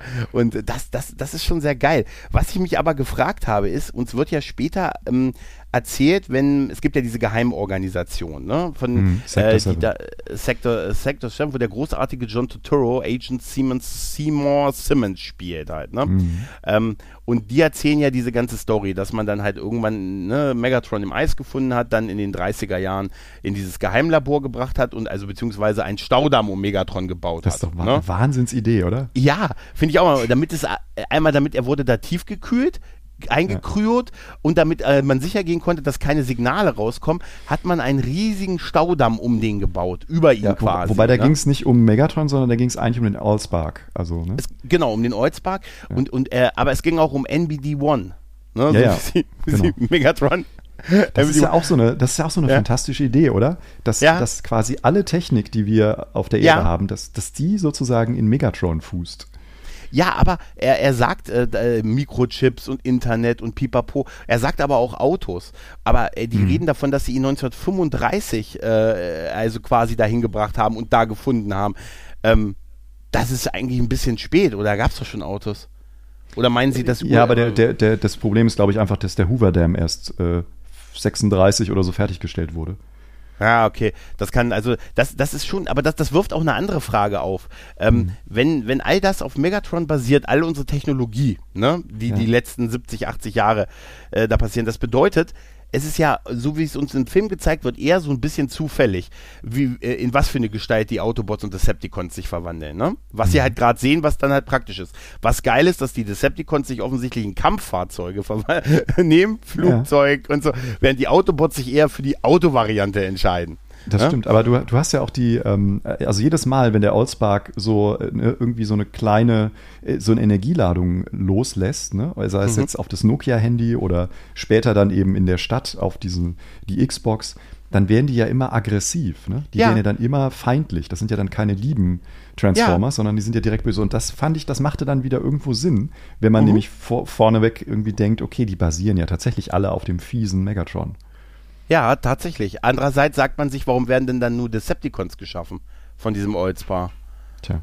Dann müssten die ja äh, die absolute Mehrheit sein in dieser Gesellschaft. Ne? Das stimmt. Die Auto Hinzu kommt auch, es wirft auch eine Frage, es wirft auch eine andere Frage auf. Ähm, warum heißen dann die Autobots Autobots? also, was ist denn das? Also, wenn, wenn, wenn die sich in Autos verwandeln, weil wir Autos aufgrund der Technologie von Megatron ähm, entwickelt haben, was für ein Zufall, ne? Ich meine, Decepticons ist so ein generischer Name. Weißt du, Decepticon. Ne? Aber warum dann Autobots? also, mein Gott, die Dinger, in die wir uns verwandeln, heißen ja genauso wie wir. Was für ein Zufall, was für ein biblischer Zufall, oder? Genau. Ja, Ja. ja. ja Ja, aber, gut, aber so ist das mit den, mit den Bezeichnungen, den Sprachen äh, halt. Das muss man Ja. dann akzeptieren. Ja, ja, da, das ist so. Aber ich finde es dann halt auch super, wo die äh, Bumblebee ist ja dann äh, äh, offenbart sich ja, aber Bumblebee hat ja einen Defekt, was ja durchgezogen wird mit ihm. Er kann nicht reden. Er kann. Ähm, sie haben das ja auch filmisch bewusst gemacht, dass Bumblebee da keine Arien singt, sondern über sein Autoradio mit mit Sam kommuniziert, also mit Liedern zum Teil halt. Ne? Genau. Ne? Und um, um zu zeigen, dass die Kommunikation, die Freundschaft der beiden mehr ist als nur Worte. Ne? Ja, das ist ja Und wie bei das- uns auch. Wie bei uns. Wir stehen uns wortlos. Einfach, ich, ich schicke dir einen kotzenden Smiley, dann weißt du, es wird heute nichts. Ja, Ne? so muss das sein. Ne? Also ich meine, Ja, aber ist doch eigentlich auch eine nette Idee, irgendwie das zu symbolisieren, dass du die, äh, dass die, die Freundschaft mehr ist, als nur, dass sie miteinander reden können halt, ne? Sie verstehen ja, sich absolut. wortlos Da ist, quasi. eine, da ist eine Connection irgendwie zwischen den beiden und das ja. füllt ja auch diese, diese Figuren etwas ähm, mehr mit Leben, als man das vielleicht ursprünglich gehabt hätte. Und es gibt tatsächlich, ähm, habe ich gelesen, einen Skriptentwurf wohl in der Frühphase von Orsi und Kurtzman, wo sie ähm, stumme äh, Roboter gehabt haben. Okay. Und das mag man sich dann irgendwie gar nicht vorstellen, wie dann quasi da nur äh, Klötze nee. rumlaufen, die Geräusche machen, aber die ja. nicht in der Lage sind, irgendwie äh, zu reden. Und nee, das ist ein nicht. sehr, sehr schöner Kniff für den, für den Bumblebee, finde ich. Äh, dass er halt dann nur mit Hilfe von Songs äh, kommuniziert. Ich glaube, in den späteren Filmen macht er dann auch so, wird es wieder etwas übertrieben, ne? Da mm, zitiert er ja, dann ja. ständig immer irgendwelche Radiospots äh, oder ja, ja, richtig, ja, richtig. Aber äh, hier in dem Film ist das sehr, sehr schön gelöst. Ja, tatsächlich war der Bumblebee-Film von 2018 auch der einzige, der, der eigentlich noch richtig gute Transformers-Film. Also nachdem ging es ja hier immer, wurde es ja hier immer größer und immer unver also immer verrückter und mir hat das auch nicht mehr so, ich kann dir nicht mal mehr einen Unterschied zwischen Transformers 3 und 4 sagen, ehrlich gesagt, wenn du mich jetzt inhaltlich fragst. Ähm, aber Bumblebee, der hat mir Mark dann durchaus Wahlberg. wieder gefallen. Mark Wahlberg, stimmt. Mark, oh, das ist der Unterschied. Ja, und kein Shia, Le, Shia LeBuff mehr, stimmt. Nee, aber ähm, was, was diese Bumblebee-Sache angeht, da, es wird ja, Bumblebee wird ja beim, äh, beim Gebrauchtwagenhändler bei Bernie Mac leider auch schon verstorben, aber der war ein toller äh, Comedian, Bernie Mac. Ähm, der spielt diesen Autohändler, diesen Gebrauchtwagenhändler und da findet ja Bumblebee durch so ein paar kleine Kniffe quasi seinen Weg zu Sam, dass er ihn, mhm. ihn erwählt. Und mhm. da wird uns ja gesagt, das Auto sucht sich den Fahrer aus. Ne? Das kennen wir seit Knight Rider und äh, mhm. ist nicht bei Star Wars jetzt auch so, dass das Lichtschwert sich den Träger aussucht irgendwie? Ist ja, oder der, so? der, Kyber, der Kyberkristall sozusagen. Ja, ja, das stimmt. Das aber das in noch, Clone Wars haben sie das eingeführt, ja. Stimmt, aber hier wollte ich gerade sagen, das ist aber neuer, oder? Das ist nicht alt, oder? Mit dem das, das nee, das ist so, Aber das ist ja auch noch eine Idee von Lukas. Also das, ne? Ja? Von daher. Ich dachte immer, es ist von ich dachte, es ist von Potter immer noch. Von Harry Potter war es nicht so, dass da sich der, das Haus den, den Schüler, hey, ja, wir haben einen Anruf auf Leitung 7 von Herr, für Herrn Potter. Herr Potter, bitte zum, zum Telefon. nee, aber da ist es ja so. Und das ist der er Hut, versucht, der Hut. Ja, ja, richtig, richtig, richtig. Und äh, da hat er ja, nachdem er dann quasi mit Bumblebee unterwegs ist, gibt es ja auch diese, ähm, diese erste Aufeinandertreffung mit dem, mit dem, Dissect, mit dem Decepticon. Ich glaube, mit, mit Ratchet kann das, nee, mit Ratchet nicht, sondern, wie heißt denn das Polizeiauto? Äh, Barricade. Barricade. Barricade, genau. Barricade ist das äh, Polizeiauto, der ihn dann jagt und äh, während Sam dann unterwegs ja mit diesem, auf diesem geilen Fahrrad ist, ne? Mit diesem. mit diesem, die genau, diesen, diesen genau, silbernen Glitzerdingern da. Genau, da lag äh, jagt Barricade ihn als Polizeiauto drauf, wo auch an der Seite drauf steht, nicht äh, to serve and protect, sondern to, ähm, ensla to slave oder ähm, to destroy and slave oder so, also zu enslave, um zu, diese, to punish genau, and enslave. Äh, genau, punish and enslave, also so, so, auf diesen Spruch, den die Polizei hat, schützen und dienen halt, ne, steht dabei eben das drauf und er will, denn das ist der ganze Grund, warum die alle an Sam interessiert sind. Die haben nämlich, die Füchse haben sich alle wie ich 2007 bei eBay angemeldet und haben festgestellt, dass diese Brille, die man haben will, in der offensichtlich die Position von Megatron im Eis ein, ähm, eingraviert ist, ähm, die will man haben. Ne? Und weil man das gesehen hat, dass es ein Ebay-Artikel ist, will man das haben. Und Ladiesman 217, wie ich dich vorhin nannte, ist nicht nur dein Nickname, sondern auch der, der, der Ebay-Name von, äh, und der ist übrigens nicht mehr frei, ich habe es geguckt, ähm, oh. ist der Nickname, äh, der ist der Ebay-Name von Samuel Wiki, unter dem er halt den ganzen, den ganzen Quadradat vom, vom Opa ähm, baut. Ne? Ja. Wobei, glaube ich, das, das, äh, das kleine Detail, äh, es hat natürlich am Ende der Logik des Films auch nicht wirklich viel zu bedeuten, aber in der Brille ist, glaube ich, eingelassen, wo sich der Allspark befindet. Und ja. Megatron wollte dorthin und genau deswegen, das war seine letzte, sein letzter Gedanke, den er sozusagen hatte, bevor er da ins Eis brach. Und deswegen äh, hat sich das, als das, äh, ne, dieses Auge kurz aktiviert wurde, dann in die Brille von dem Großvater von Witwicky ja. äh, eingebrannt. Aber es gibt auch, äh, das heißt aber, dass der Olsbar ist ja unter diesem äh, Staudamm. Das Richtig, heißt, da, genau. diese, diese Daten sind schon auf der Brille drauf. Ja, ja, genau. Und nicht der Stand, äh, Standort von Optimus Prime unter dem Eis, weil der wurde ja verlegt. Na, es ist wirklich die Position des Olsbark, ja, ja, den genau. wir da also haben an der Stelle Megatron, auf der Brille. Ja. Genau, ja genau. Genau, von Megatron.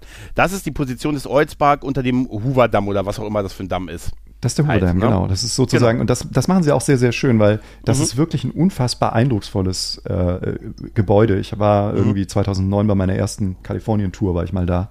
Mhm. Und ähm, da sind die Amis natürlich auch ganz stolz drauf, weil das sozusagen die erste ähm, das erste Wasserkraftwerk in der westlichen Hemisphäre war, was mhm. äh, eben in Mitte der 30er Jahre des letzten Jahrhunderts schon in Betrieb äh, genommen wurde. Und ähm, wenn man da mal drüber läuft, dann sieht man auch diese Dimension. Ne? Das wird ja, ist ja auch mal so eine Sache, wie man sowas inszeniert. Und ich finde, der, der macht das schon ziemlich gut, der Michael Bay, ähm, indem er nämlich dann, als dann äh, der Angriff ja auch erfolgt, äh, auf diese Basis ähm, da schon äh, deutlich macht, wie riesig eigentlich Megatron ist. Ja. Ähm, und auch da muss man wieder sagen, die, die komplette untere Hälfte war ja gebaut. Also dieser ganze innere Hangar ähm, dieses, äh, dieser geheimen Basis, ähm, der wurde ja tatsächlich gebaut. Und zwar ganz witzig in einer, in einer alten Flugzeugherstellungshalle, ähm, wo man, ähm, oh Gott, ich weiß jetzt gar nicht mehr, wie, wie es heißt. Auf jeden Fall, es war das, das größte Transportflugzeug, bis ähm, die, die Russen quasi ihres gebaut haben, mhm. 2007. Ähm, und äh, diese Halle wurde sozusagen umfunktioniert für die Zeit des Drehs. Äh, und äh, der komplette untere Torso von Megatron war eben tatsächlich auch vor Ort zu sehen. Das ist krass, ne? Mhm. Das ist echt krass. Aber diese Jagd dieser beiden Einheiten darauf, die gehen ja sehr unterschiedlich ran. Ne? Also einmal die Decepticons, die haben ja, die sind ja im Prinzip, die, die versuchen sich einfach in die Computersysteme der Erde reinzuhacken. Ne? Die haben ja diesen, wir sehen ja diesen kleinen Decepticon, der irgendwie überall reinkommt, weil er auch mal ein Radio sein kann halt. Ne? Frenzy ne? heißt der. Frenzy. Frenzy ist, äh, ist überall aktiv, ne? Mhm. Nach Blackout am Anfang äh, schafft es Frenzy auch schön in die, in die Air Force One. Und das finde ich immer noch eine sehr beeindruckende Szene. Wenn er unten in der Air Force One den Computer, diesen, diesen Militär-Mainframe da in, infiltriert verliert und so und dann mhm. äh, die Secret Service Leute da wegsniped und so, ne? Und dann aber, als noch mehr kommen, einfach nur so, einfach nur sich gerade verwandelt in diesen Kassettenrekorder, der da steht. Ne? Also ja. das ist, das ist irgendwie sehr, sehr geil. Und dann sehen wir ja auch das Militär, das dann diese Verbindung kappt. Dann gibt es ja noch diese Hackerin, die dann da ist, so eine, so eine typische, eine typische Hackerin zu der Zeit halt, ne? Eine typische Hackerin. eine die, äh, Blondine, wie sie eine aus Blondine, einem Hochglanzmagazin ein, hätte springen können. Genau. Ja. Eine Blondine wie aus einem, die aber nebenbei auch noch eine Hackerin Hackerin ist und die aber sich nicht so ganz Gehör verschaffen kann beim, äh, beim, beim Verteidigungsminister John Keller, der von John Voight, dem Ehevater, dem Ehevater, Gott, dem Vater von der Angelina Jolie gespielt wird und offensichtlich an Rumsfeld angelehnt ist, oder? Also der soll ja. definitiv Rumsfeld sein halt, ne? Ja. Und der trifft dann die Entscheidung, ja, Mainframe ab, hier, ne, machen wir, machen wir dicht und so. Wir haben aber dieses Signal und dieses Signal können die irgendwie nicht so richtig entschlüsseln. Dann macht sie das, was jedes Hacker-Girl äh, macht, es kopiert das Signal auf eine 2 GB große, große SD-Karte von Samsung.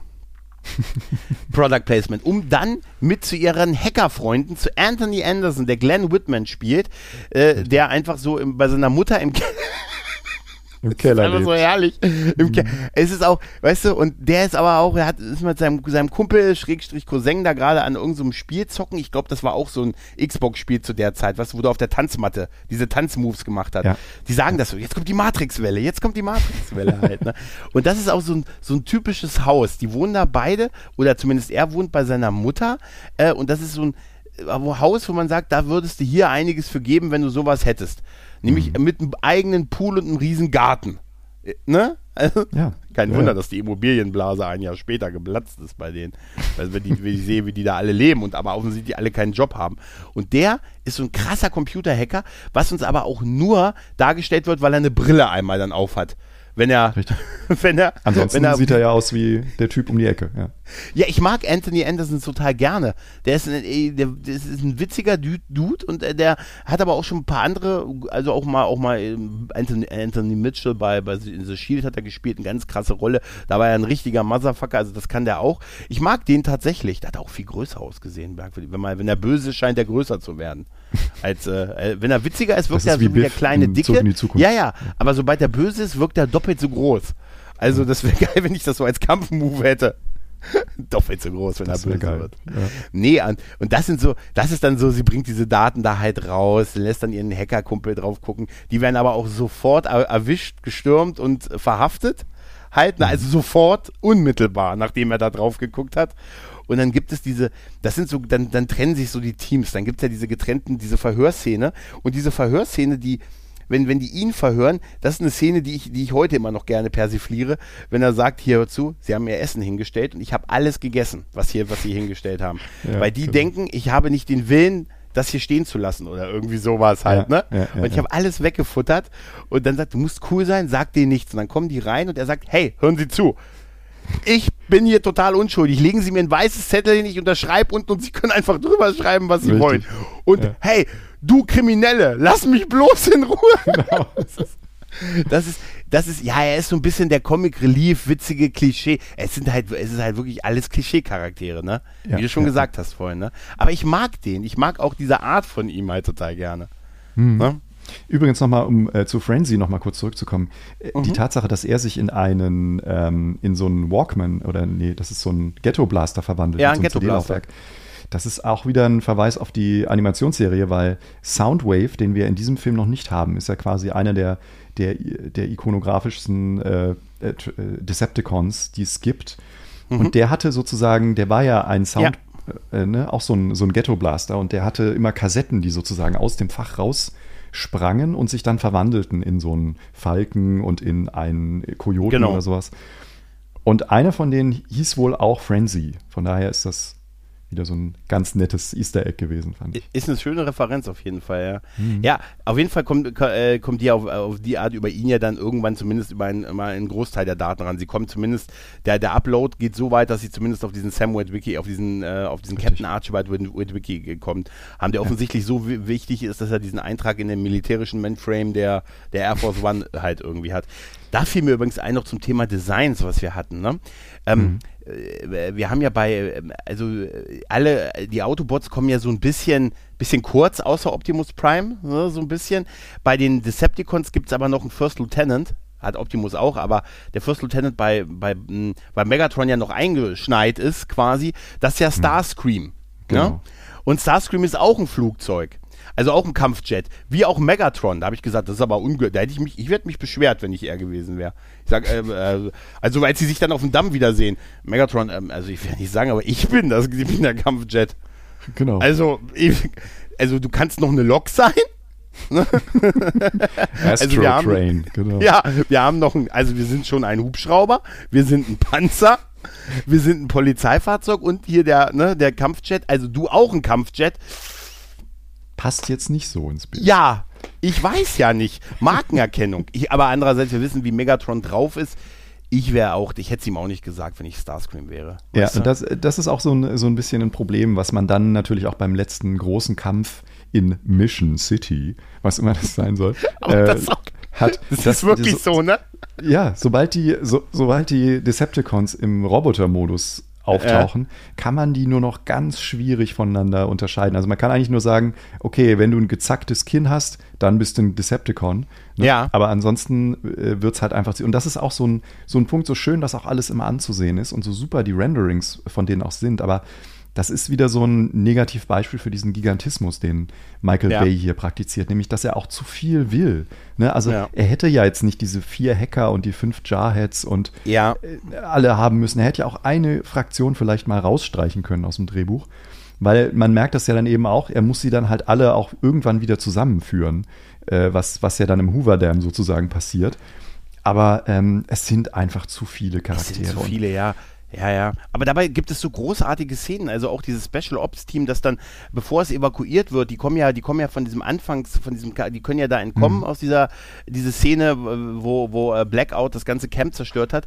Eins Ja, zu eins ist das, das Intro auch von, ähm, von G.I. Joe 2. Da gibt es ein fast identisches Intro. Das wird, das Ah. läuft fast genauso ab, wo auch Okay, dann okay. nur The Rock mit einigen seiner besten Leute dann noch entkommt und so. Und dann, dann kämpfen die sich ja durch zu dieser kleinen, zu dieser kleinen Enklave da und mit dem, mit dem Jungen, der denen noch ein Telefon gibt und dann müssen sie noch, haha, eine Kreditkarte haben, damit sie zum Pentagon durchgestellt werden und so. Werbung, da wird auch uns gleich gesagt, welche Art von Kreditkarte noch geht. Ne? Also, weißt du, dieser, dieser genervte gute- Inder. Da Ja, kann ja. der gute Tyrese dann nochmal zeigen, dass er ja auch ein Comedian ist. Ja, Tyrese, genau, später durch, äh, der hatte gerade, der hatte gerade Fast and Fu- Too Fast and Too Furious gedreht. Der war jetzt Genau. bereit für große Auf Aufgaben. Aber das, das ist klar, die mussten dann halt noch einen Gag haben und so. Ich Mhm. meine, das ist ja in dem Moment total absurd, ne, dass die dann halt erstmal an einer Kreditkarte scheitern unter Beschuss, während sie versuchen, das Pentagon zu erreichen. Du musst doch Ja. sicher eine Gratisnummer da sein, oder? Für so auch- Militäreinheiten, oder? Es sieht auch wieder Ja? toll aus, oder? Also dieser, dieser Scorponok-Angriff, dem sie da ausgesetzt sind in, in White Sands, ne? Also das ist ja diese Gips. Äh, Ja, Kristallwüste, äh, wo man in den, in den äh, 40ern die Atomtests gemacht hat in den USA. Ja.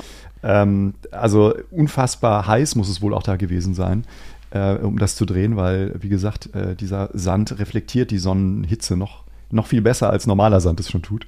Äh, und ähm, ja, die, die Art, wie dort wieder mit Zeitlupe gearbeitet wird ne, und mit Kamerabewegungen, das Ja, ist schon fantastisch. Und der, der Gag an der Sache ist, aufgrund dessen, weil das ein militärisches Gebiet ist, wo die das gedreht haben, musste sozusagen erstmal ein Minenräumkommando äh, diesen ganzen Platz säubern von eventuellen Blindgängern, die da noch rumliegen könnten. Und ne, das Ironische an der Sache ist, dass sie ja das ganze Ding dann wieder in einer riesigen Explosion begraben Ja. am Ende des Tages. Das fand ich dann doch wieder, doch wieder sehr lustig. Es gibt, eine, es gibt ein Video von Michael Bay, äh, also im Rahmen von Making of, wo er auf so einem, wo auf so einem Militärgelände geführt wurde und äh, sich Sachen angucken konnte, so militärische Materialien und Fahrzeuge und so. Und er hat in einer Tour nur gefragt, was er in die Luft jagen darf. Das Mhm. wird wahrscheinlich auch für dieses Video inszeniert sein, aber trotz alledem finde ich das irgendwie, ich das sprengen? Nein, Mr. Bay, das können Sie nicht sprengen. Aber ich zeige Ihnen gleich, was Sie sprengen können und so. Das ist, das ist, aber da, da passt es halt. Aber diese, diese Action-Szene, diese großartige Inszenierung auch, dann, dann, wenn sie dann um Hilfe rufen, dann werden erst diese Raptors geschickt, die dann diesen, sich einen Überblick verschaffen, die aber selber anscheinend noch nicht keine Defensivwaffen haben oder Offensivwaffen, sondern dann wird erst noch hier beim, beim nächstgelegenen Flugzeugträger angerufen, äh, die starten dann und so und, und schießen das dann, äh, das dann weg. Das ist alles wirklich Wahnsinn. Das ist wie aus dem Militär-Promo-Video. Danach hätte ich mich für vier Jahre verpflichtet. Damals 2007. Hätte ein Lebenslang. Einberufungs hätte ein Einberufungsding da, gut, ich bin aber auch ein leicht zu treffendes Ziel, ich würde nicht lange im Kampfeinsatz sein, aber ne, gesagt, du brauchst keine Knarre, du lenkst einfach den Gegner ab. Och, das ist ja nett. ne? So- Du bist unsere Lenkwaffe. ja, ich sag dir jetzt, mein Kampfname wäre der Freund. Weißt du, ich würde mich der Freund nennen, damit alle sagen, unser Freund ist noch da draußen. Weißt du? Nein, ein guter Junge. Nein, aber das ist, das ist total faszinierend und, und gut gemacht halt. Und, aber auch auf der anderen Seite funktioniert auch einiges an Komik sehr gut. Äh, Diese Szene, wenn, wenn ähm, die diese Brille suchen, nachdem sie Optimus begegnet sind. Optimus und, äh, in, der, in dieser Seitengasse, wo mal nicht die Kents erschossen werden. Aber Sam und Michaela dann auf die Autobots treffen, dann dieser epische Kamerafahrt um die beiden rum, während die Autobots sich transportieren, sie transformieren. Sie beginnt bei, bei Optimus Prime, der sich aufbaut, die Kamera geht einmal rum, alle anderen transformieren und endet dann bei diesem Shot auf den fertig transformierten Optimus Prime, der dann mit so einem Licht im Rücken, äh, im Rücken sich hinkniet und sagt, bist du Sam, Samuel with Wiki, ne, und so. Das ist Bist so du Ladies Man, das wäre doch gut bist gewesen. du Ladies Man? Das sagt ja der Roboter. Das sagt ja der Roboter, der, der Decepticon so. Bist du Ladies Man 217? Bist du, hast du Ebay-Artikel 98725? Wo ist die Brille? Und schmeißt dann so das Auto weg und so. Das ist, das ist diese Werbung auch für Ebay und so. Das ist so total super. Und er nee, sagt aber der, ja da, dass. dieser Optimus-Auftritt ist schon fantastisch inszeniert, Ist also episch. muss man sagen. Ne, und das ist, da sieht man dann halt eben auch ne, diese 85.000 verschiedenen kleine Rädchen, Zahnräder, Ja. die da ineinander greifen. Und äh, auch das war wieder Michael Bays äh, Wille, dass äh, man selbst wenn nur irgendwie ein kleines Handgelenk sich bewegt, dass man da schon wieder 17 sich bewegende Teile sieht. Also äh, ich habe ich hab mal gelesen irgendwo, dass sie wohl ähm, 38 Stunden gebraucht haben, um einen Frame äh, zu rendern, in der damaligen HD-Auflösung wahrscheinlich, Mhm. äh, weil das einfach so komplex war, was die ganzen Raytracing-Effekte und halt eben auch die Menge an sich bewegenden äh, Partikeln be betraf. Mhm. Ja, das ist schon geil. Auch der, der eine Autobot, der dann noch sagt, hm, dieser, dieser, dieser, dieser Jugend, dieser Mensch sch- äh, scheidet äh, hier äh, Endorphine aus. Er möchte sich offensichtlich mit dem Mädchen paaren. ne? Und das ist dann. Aber sie, sie schicken ihn ja nach Hause und er soll diese Brille suchen. Und diese Szene, die ist einen Tacken zu lang, ehrlich gesagt. Wenn Michaela und Sam drin diese Brille suchen und dann so diese, ja, nicht unterm Bett, guck du da, aber nicht unter meinem Bett und nicht in die Kiste und so, ne? Währenddessen die Autobots sich draußen verstecken, damit die Eltern die nicht sehen. Und diese Richtig, ja. riesen Roboter dann dieses, weißt du, sich so an die Seite, an die Hauswand stellen und so, das ist so, es ist ein Tacken zu lang, aber auch irgendwie sehr witzig. Ich finde es super, wenn, wenn Sam rausschreit, jetzt versteckt euch doch mal und auf einmal stehen einfach nur fünf Fahrzeuge im Garten. Hm. Weißt du? Und wie sie den Hund wegschießen wollen, weil er sagt, der ist undicht und so. Ne? Nur damit die Eltern die nicht sehen. Und die Eltern kriegen das alles auch nicht mit, diesen ganzen Krach, den die da draußen veranstalten müssen.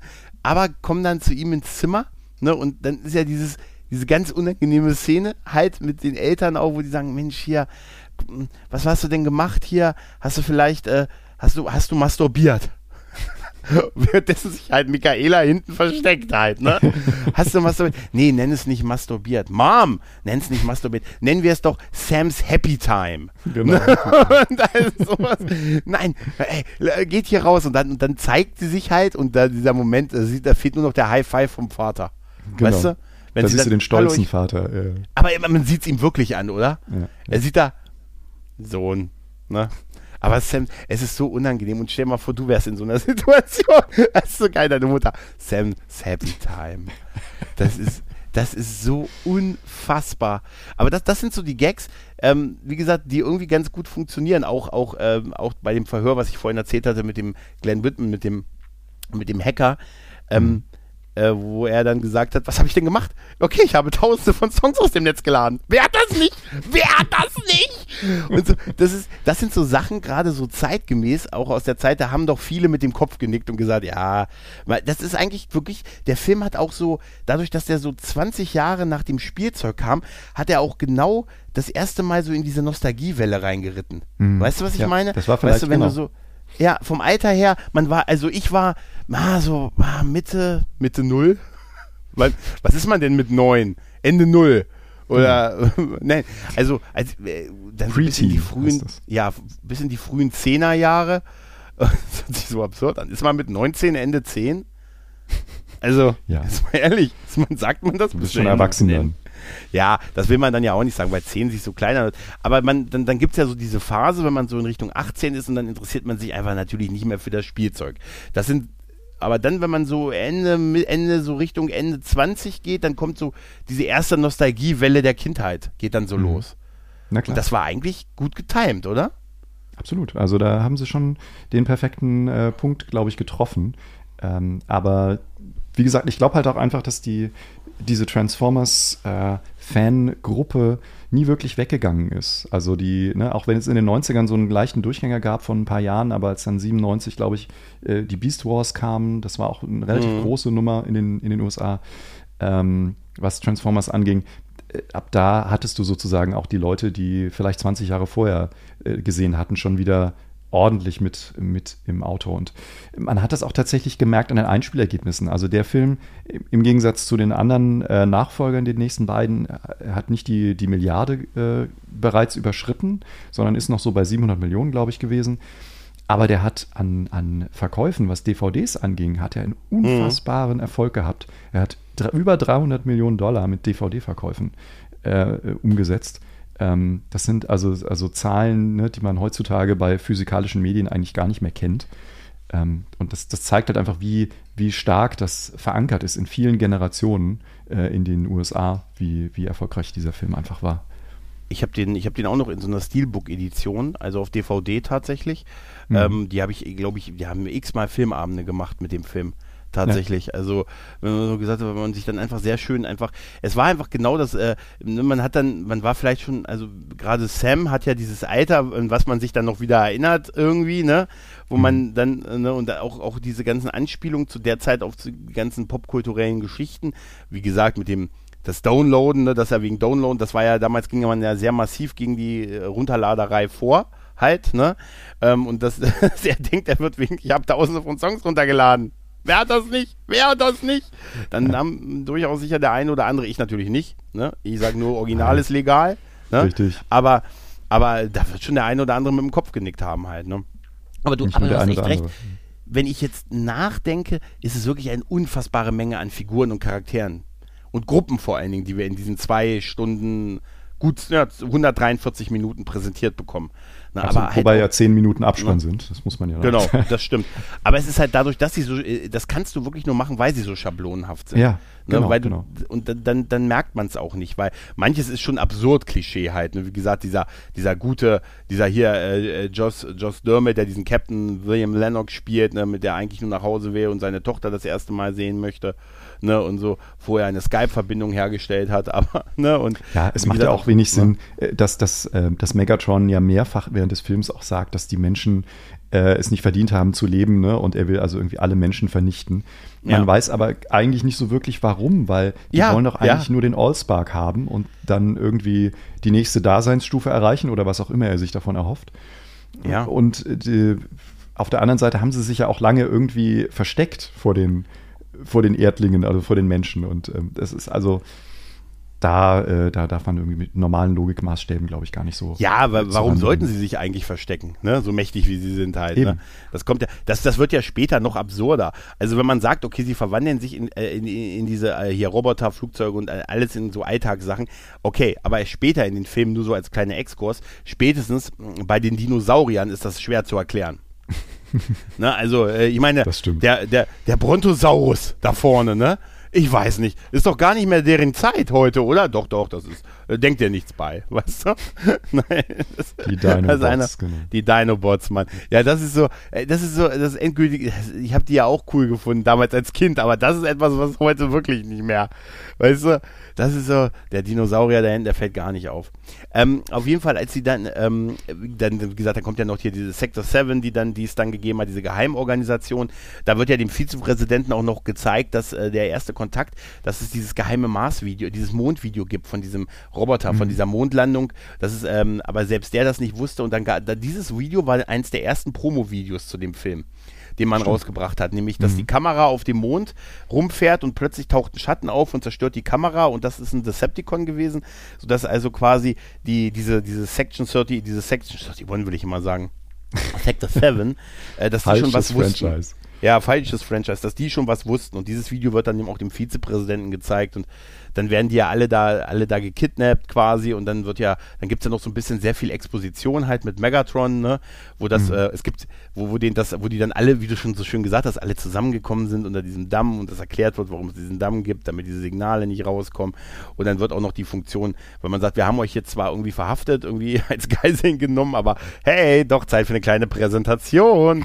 Und dann wird auch noch gezeigt, wir können auch die Energie des Oldsbar umleiten und dann gibt es ja noch dieses, ah, hier, ein Nokia-Handy. Hat einer von euch ein Handy?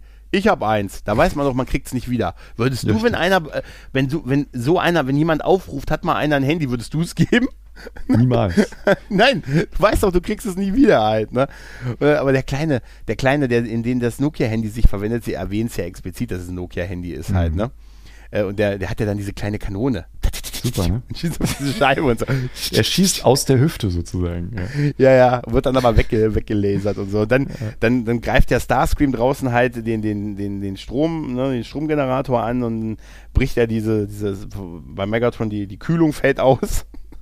und er kann sich befreien. Was ich witzig finde, sind die drei Typen, die trotzdem unten mit diesem Kryostrahler noch stehen und versuchen auf Megatron. Genau. Der schon 800, also er sieht ja im Verhältnis zu einem Menschen aus wie 100 Meter hoch halt, ne? Mhm. Ja, und dann stehen da diese drei Typen dachte ich mir, das ist, weißt du, dafür haben die extra Überstunden gemacht, weißt du? Ja. Das ist super. NBD Da kriegt er nicht mehr Gefrierbrand ja? von, weißt du? Ja, ja, ja. Ja, was ich, was ich aber auch witzig finde, ist, er wird ja da, er wird ja da befreit und so. Und es sind ja so zwei Dinge, die ich immer in solchen Filmen nicht verstehe. Das eine ist, dass danach ist ja für dieses Team um den Vizepräsidenten, hm. der ja auch da ist, ein Riesenthema ist, eine Funkverbindung herzustellen weil offensichtlich in diesem geheimen Militärkomplex unter dem Hoover-Damm es keine Telefone oder so gibt. Ne? Sie suchen dann ja dieses alte Funkgerät nee, und. Die haben doch vorher ne? schon ein Blackout gemacht. Also sie haben doch die kompletten Kommunikationsleitungen lahmgelegt Ach, auf stimmt. dem ganzen Kontinent. Ich meine, es ist natürlich dann auch wieder ne, so ein bisschen absurd, weil man merkt ja dann äh, später in der Stadt, im Mission City, äh, dass die Leute eigentlich ganz normal ihrem Leben nachgehen äh, und ja, offensichtlich keiner mitbekommen hat, dass äh, Telefonleitung nicht mehr funktioniert. Aber, aber gut, äh, nee, das ist auch der Grund, weswegen sie dann da eben diese altertümlichen, das ist ja auch toll, ne, wo dann äh, diese Spinnweben von den Monitoren herabhängen, mhm. wo dann auch mal denkst, ey, was ist das denn hier bitte für ein, für ein komisches ja. Lab? Ja, vor allen Dingen, ich habe es immer noch nicht ganz verstanden, was die da gemacht haben mit dem. Versuch mal diesen Computer mit dem Funkgerät zu verbinden. Okay, genau. ich brauche meinen Schraubenzieher. Jetzt bis heute nicht. Sie, sie machen ja dann Morsecodes halt, ne? Was uns dann ja ist ja auch immer so ein beliebtes Ding, dass das, dass Leute beim Militär das halt noch äh, noch verstehen können und so und das Militär daraufhin auf Befehl des äh, des morsenden äh, Verteidigungsminister äh, Kampftruppen schickt halt, ne? Geil ist aber auch. Die sie dann auch speziell sie, ausrüsten. Das geht ja auch genau. ne, darum, dass, genau. weil sie herausgekriegt haben, ne, äh, das Kryptonit der Decepticons ist nicht, äh, weiß ich nicht, sondern dickere Kanonen. Ja, offensichtlich. Das ist ihre einzige Schwachstelle. Wenn sie ihre Köpfe verlieren, haben sie keine Macht. Ne? Mhm. Ja, das, das ist alles so ein bisschen, ja, äh, also der Moment, wo, wo dann noch Bumblebee dann, der kann ja dann den Oldsbar irgendwie verkleinern, ne, und mitnehmen quasi, ne? Mhm. Und dann äh, beschließt er diese Militär, diese Militärgruppe um, um hier äh, Lennox und sagt, hier, ah, hier können wir nicht mit denen kämpfen, wir fahren einfach in eine dicht bevölkerte Stadt. das ist, das, das, das ist Sinn, etwas, oder? ja, da frage ich mich, wenn du schon in der Wüste bist, weißt du, also macht es, macht es da wirklich Sinn, den Endkampf in eine bevölkerte Stadt zu verlagern? Also du, aus militärischer Tatsächlich, äh, hier Robert Orsi, einer der beiden Drehbuchautoren, hat tatsächlich mhm. mal gesagt, seine Idee war es ursprünglich, das am Grand Canyon stattfinden zu lassen, was ja auch rein topografisch gesehen viel näher am Hoover Dam ist als ja. LA, sage ich jetzt mal ganz platt. Ähm, und, und, das ist genau ein Ding, was dann offensichtlich der Gigantomanie von Michael Bay dann halt äh, zum Opfer gefallen ist, weil der dachte, naja, das ist ja eigentlich viel cooler, wenn wir da Häuserschluchten haben, zwischen die wir dann auch noch F-22-Jets äh, fliegen lassen ja. können. Und dann äh, nehmen wir die Stadt eben noch halb auseinander. Er hat ja recht, weißt du?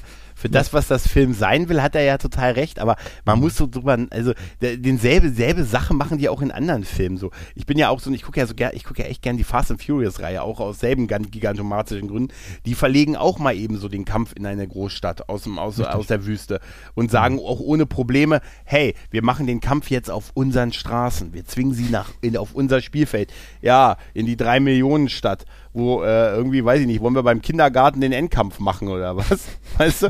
Nein, so, so wirkt es doch halt, ne? Und klar, wenn du damit so dran gehst, dann, dann kannst du, aber es ist schon, glaube ich, die richtige Entscheidung gewesen, das in dieser Stadt zu machen, weil in der Stadt ist dieser Kampf ja wirklich auch schon sehr episch, halt auch mit der Ankunft von, von Optimus Prime, der dann das zweite Mal diese Verwandlungsszene hat, wo man genau sieht, wie er sich, äh, wie er sich zusammensetzt und so und das Militär, das da, was das da kämpft, die eingesetzt, die F, äh, die F-Flieger, ähm, F-22, die dann noch mit eingreifen, ne? Und mhm. ähm, die, der, wirklich der Kampf des Septicon gegen Autobots, aber da merkt man wirklich, es wird so ein bisschen unübersichtlich. Ne? Also ich war genau, schon froh, als, genau. als Blackout immer noch äh, bei, als der lang gegangen, als der lang gegangen ist, dass der noch den Rotor auf dem Rücken hatte.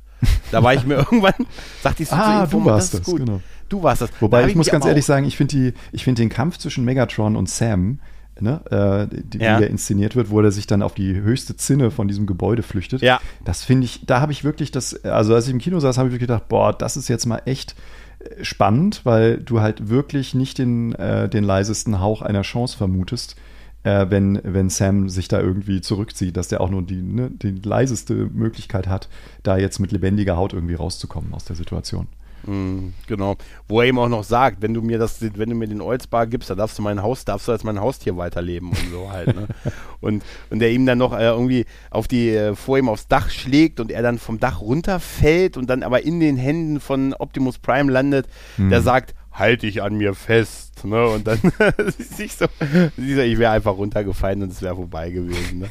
Aber ich, ich finde diesen, diesen Endkampf, Optimus will sich ja dann opfern und sagt, hier drückst bei mir in die Brust und so, dann passiert irgendwie gar mhm. dann opfer ich mich und so, aber der, der, Sam ist ja clever, sagt, hey, Moment, dann könnte ich das ja bei ihm auch machen. Das fand ich aber beim, als Megatron damit dann so ein bisschen, indem er ihm das da, das habe ich nie so ganz verstanden, wieso das bei Megatron diesen Effekt hatte.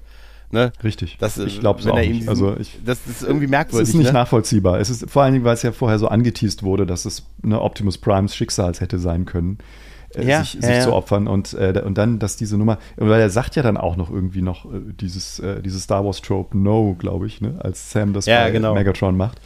Ja, ähm, genau. Und äh, ich weiß es nicht. Wahrscheinlich hat es irgendwas mit der Fortsetzung zu tun oder so, dass man, ja, ja, ja, dass man das brauchte. Und es ist natürlich auch absurd, dass sie am Ende dann einfach wieder ins Wasser äh, hinabgelassen werden. Ne? ja, aber das ist ja, ja, aber das ist, äh, das fand ich gar nicht mal so dumm. Also es war auch so spektakulär inszeniert, ne? Wo dann gesagt hat, äh, es wird ja dann diese, nach diesem, wird ja dann gesagt, wir, die, wir vernichten, also die, die Decepticons, Star, Starscream ist ja mal wieder entkommen, immer ein schlechtes Zeichen. Ähm, und äh, Megatron wird ja unter anderem irgendwie im Marianengraben oder irgendwie in irgendeinem genau, tiefsten Grund, ne, wird, wird er ja, und diese Szene, wo man diesen, wo die auf diesem Flugzeugträger liegen und dann mit den Hubschraubern da fallen gelassen werden und das, der Druck und die Kälte und das, das nehmen sie ja tatsächlich im nächsten Film auch auf, dass mhm. Megatron da irgendwie unter dem, also das ist wahrscheinlich schon der tiefste Ort äh, auf der Erde, ne, in diesem Graben da. Ne, ja. Das ist äh, wahrscheinlich nicht der dümmste Ort, die irgendwie aufzubewahren und so halt, ne? Wenn das schon mit dem Damm nicht geklappt hat, ne? Weil jetzt kannst Ja. du ja deren Existenz nicht mehr geheim halten. Wo andererseits schon, die, nur diese, diese Leute in der Stadt haben die gesehen, die konnten, die hatten aber ein Blackout und konnten es ja nicht twittern. Ne? Oder Twitter gab es noch nicht damals, wahrscheinlich. Ja, ja aber das, das, das fand ich irgendwie, fand ich schön, dass sie auch diese, dieses Section 7, die wird dann auch gleich, ab, gleich mit abgeschafft, diese geheime Organisation halt, ne? Äh, weil die ja halt äh, auch sogar ja, dem Verteidigungsminister nicht gesagt hat, dass sie das da haben. Die waren so geheim, die durften überhaupt nicht drüber reden. Genau. Ne? Offensichtlich. Ne? Die Man werden hat den einfach Präsidenten aufgelöst. gar nicht gesehen. Eine Die ganz, ganz dumme Idee. ja, das, sowas, ist, sowas ist immer eine dumme Idee. Ja, und dann ähm, zwischendurch hat sich ja auch äh, Michaela, die hat sich ja auch, auch dann, sie hat sich ja dann durchaus an in Sam, sie hat, sie hat ihn schätzen gelernt, ne? Sie sagt ihm ja auch, sie ist genau, immer sein Mut froh, zumindest.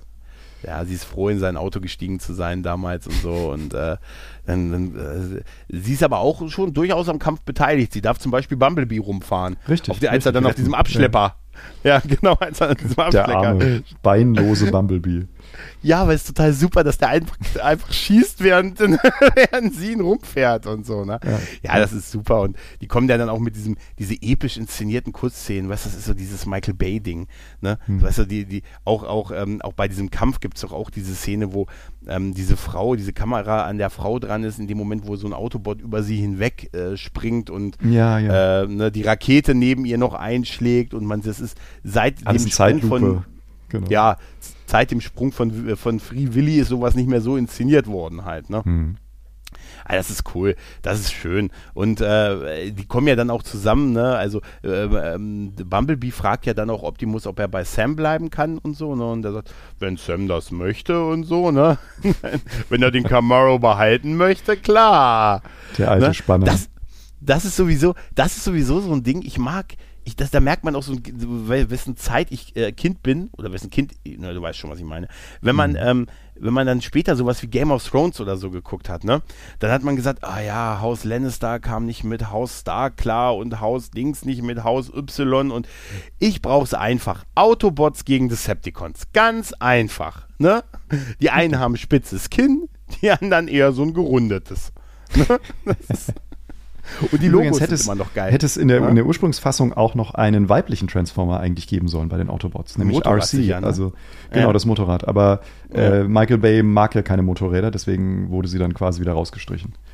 Ist das echt wahr? Ich habe das nämlich auch mal gelesen, dass er keine Motorräder mag. Ja, Aber wohl so, Äh, Der Witz ist, er- hat sich ja dann irgendwann auch geändert, weil er hat ja dann am Ja. Ende auch wieder Motorräder in irgendeinem der späteren Filme, glaube ich, vorkommen lassen. Mhm. Aber naja, manchmal. Naja, er hatte wahrscheinlich aber- keine Idee mehr gehabt, welche Fahrzeuge er noch in Transformers hätte verwandeln wollen. Ne, ich glaube, der musste das einfach zwei Jahre vor dem Dreh vom Kinostart sagen, damit ihr, damit ihr, damit die Firma, ne, damit hier General Motors, General Motors, ne, General Motors, die Dinger zusammenkloppeln kann und so halt, ne. Wahrscheinlich. Ja, aber das, äh, ganz ehrlich, an, an Figuren mangelt es halt überhaupt nicht, ne? Also das, da, da funktioniert halt auch nur das äh, Schablonenhafte, aber es funktioniert tatsächlich gut. Ich habe bei keiner Figur irgendwie das Gefühl gehabt, Mensch, oh, da muss man noch mal ein bisschen was, ne? Da muss man noch ein bisschen was ähm, jetzt ausarbeiten und so. Das passt einfach zu dem Film. Auch, auch sowas wie John Turturro, der ist mir ja eigentlich mit diesem Film so, das war seine erste große prägende Rolle für mich nach Jesus in The Big Lebowski. Ne? Ah, okay. Niemand verarscht Jesus. ne, und wie, ich, mag halt diesen, diesen, durchgedrü- durchgedrehten Typen, den er, den er oft spielt. Ne? Hm. Und da, da passt er halt auch rein. Das ist später in den Filmen ja noch weiter ausgeführt worden, aber in dem ist es ganz gut. Und diese letzte Szene ist ja auch, ist ja auch so total goldig, ne? Wenn Bumblebee, die stehen da am Sonnenuntergang, stehen sie da auf dem, am, am Hang, am Hügel und, äh, und äh, Michaela und, und Sam liegen auf der Motorhaube von Bumblebee und, und äh, knutschen sich, knutschen, weißt du? Ja, was, was meinst du, was, wie gut das für die Motorhaube ist, wenn du da. Habe ich mich auch gefragt, das ist nicht gut für den Lack, aber es ist, es ist Bumblebee, das, das geht schon. Der transformiert das neu. Im Hintergrund stehen die ganzen anderen Transformers, was mich wiederum so ein bisschen irritiert hätte. Ne? Weißt du, die ganzen, so drei, der Kastenwagen, der Die Krankenwagen. gucken alle zu, weißt du? genau. Ja, die gucken alle zu. Und äh, Optimus Prime äh, steht aber in äh, kompletter äh, hier als, als Transformer da und hält dann noch diese pathetische Rede mit, ne, ja, die Menschen ne, und so, wir sind jetzt hier, um ihnen zu helfen und äh, wir werden sie beschützen und so und, äh, und in uns steckt auch viel mehr drin, wie wahrscheinlich auch in zehn Minuten in. Nein, aber nein, äh, in uns steckt viel mehr drin, als man so denkt. Und dann gesagt, Zeit für eine Überblende, wo er sagt, an alle Autobots, ab jetzt ist es ein Funksignal, was ich sende. Zwischen den Sternen. Wir sind hier. Wir warten auf euch.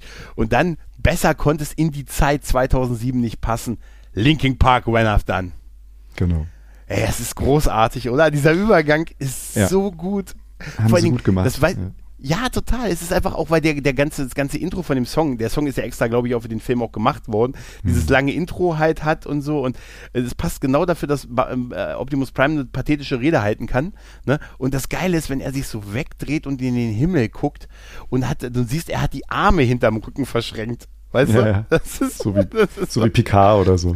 Ja. ja, ja, ja. Das ist so ein Base-Shot, weißt du, man guckt in die Mhm. Ferne und man, weil da die Wahrheit liegt, weißt du, die Wahrheit auf, auf einen wartet und so halt, ne. So die Bad Boys haben das präsentiert, äh, hier, ähm, haben das quasi äh, mal für sich erfunden, dieses in die Ferne gucken und so.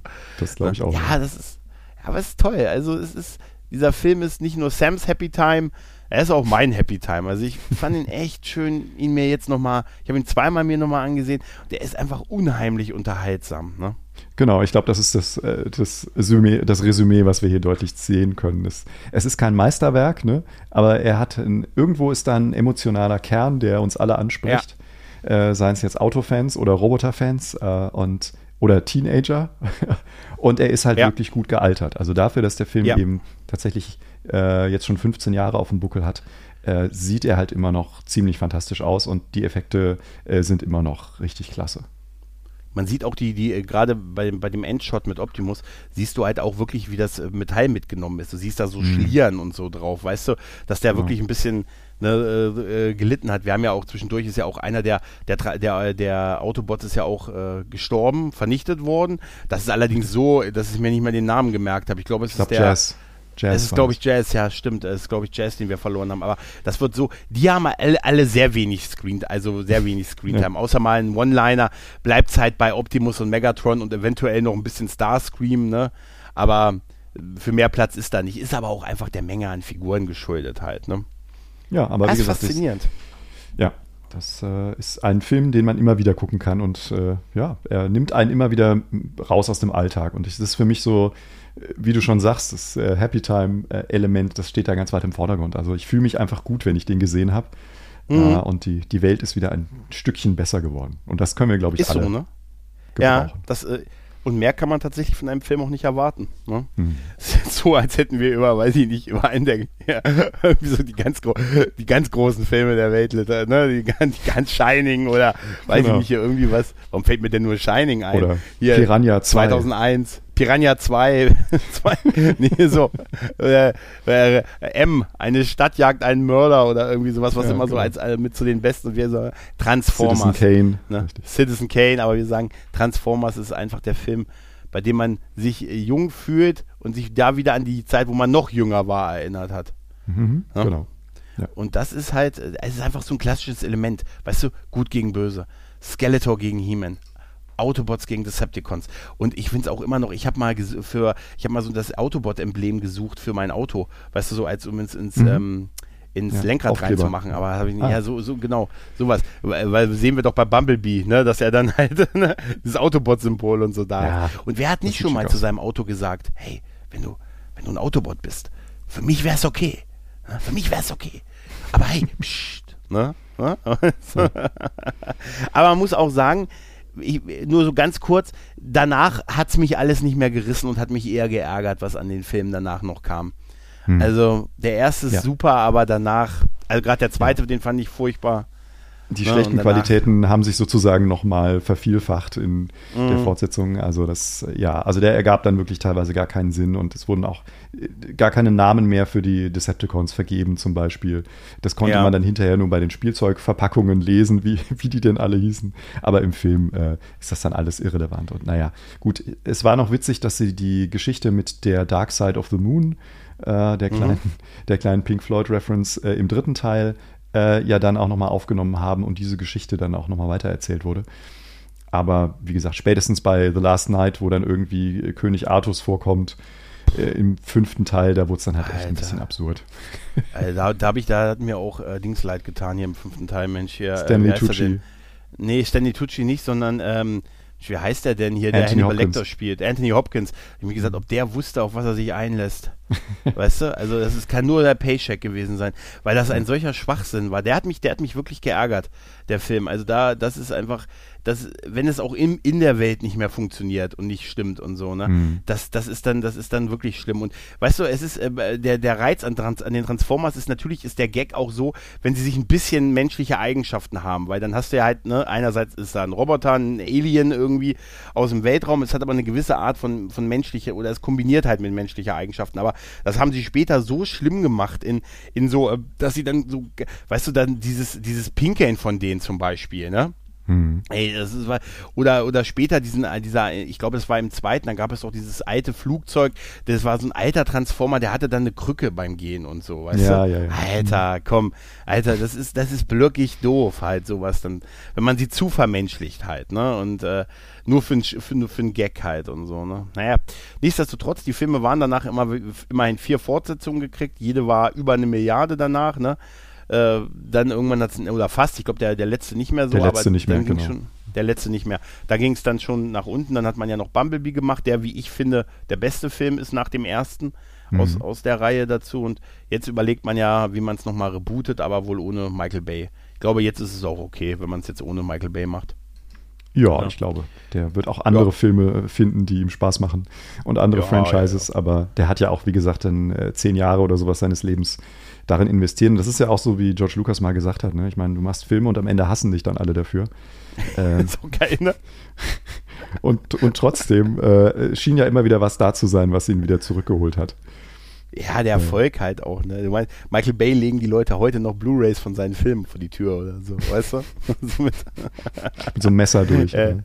Ja, ja, ja, natürlich. Ich, ich, ich mag ihn ja auch. Ich mag ja auch wirklich etliches, was er gedreht hat und so. Also ich habe, ich verstehe schon, warum er auch so kontrovers angesehen wird, aber ich glaube, für den, für den Wahnsinn, den er in seinen Filmen abfällt, ist er auch genau der Richtige halt. Ne? Also wenn man so beispielsweise die Bad Boys Filme guckt, äh, dem Bad Boy 3 fehlt definitiv eins, nämlich Michael Bay. Nämlich eindeutig, der fehlt diesem Film total halt. Ne? Und, ne? und bei ihm weißt du halt auch irgendwo, was du kriegst halt. Ne? Ja, das stimmt. Und äh, genau, die Leute gucken sich seine Filme ja auch an, weil sie ähnlich wie wenn du Fastfood konsumierst, du weißt genau, was du bekommst, du weißt den Look and Feel und äh, es schmeckt gut, während du es isst und danach hast du es eigentlich schon wieder relativ schnell vergessen. Aber für den Moment hast du einfach eine tolle Zeit und das hat Ja. hier wunderbar funktioniert. Ich frage mich, ob, ob Michael Bay so einen Film inszenieren könnte, zwei Leute in einem Verhörraum und ein Gespräch. Und mehr nicht. Ob der das könnte. Ob das gut werden könnte. Würde wahrscheinlich am Drehbuch abhängen. Ne? Wenn es ein gutes Drehbuch ist und gute Darsteller, wahrscheinlich schon. Ne? Ja, kann Ah. ich mir schon vorstellen. Ja. ja, kann ich mir auch vorstellen. Ja. Und am Ende eine Explosion. Einfach so aus dem Kontext raus. Genau. Alles. Eine Genau. Explosion. So läuft ich das. Alle Explosionen. Außerhalb des Kontexts. Also auf 3, 1. Oh. Ich wette, das hat er gemacht, solche Gags. Ne? Ja. Bei drei Na oder gut. auf drei. Auf drei, richtig. Ja, bedanke ich mich herzlich bei dir. Es hat mir sehr, sehr viel Spaß gemacht, mit Ja, dir in die Welt von Cybertron einzutauschen. Tauchen. Ja, sehr schön. Dann, liebe Leute, macht's gut. Tschüss und ciao. Tschüss.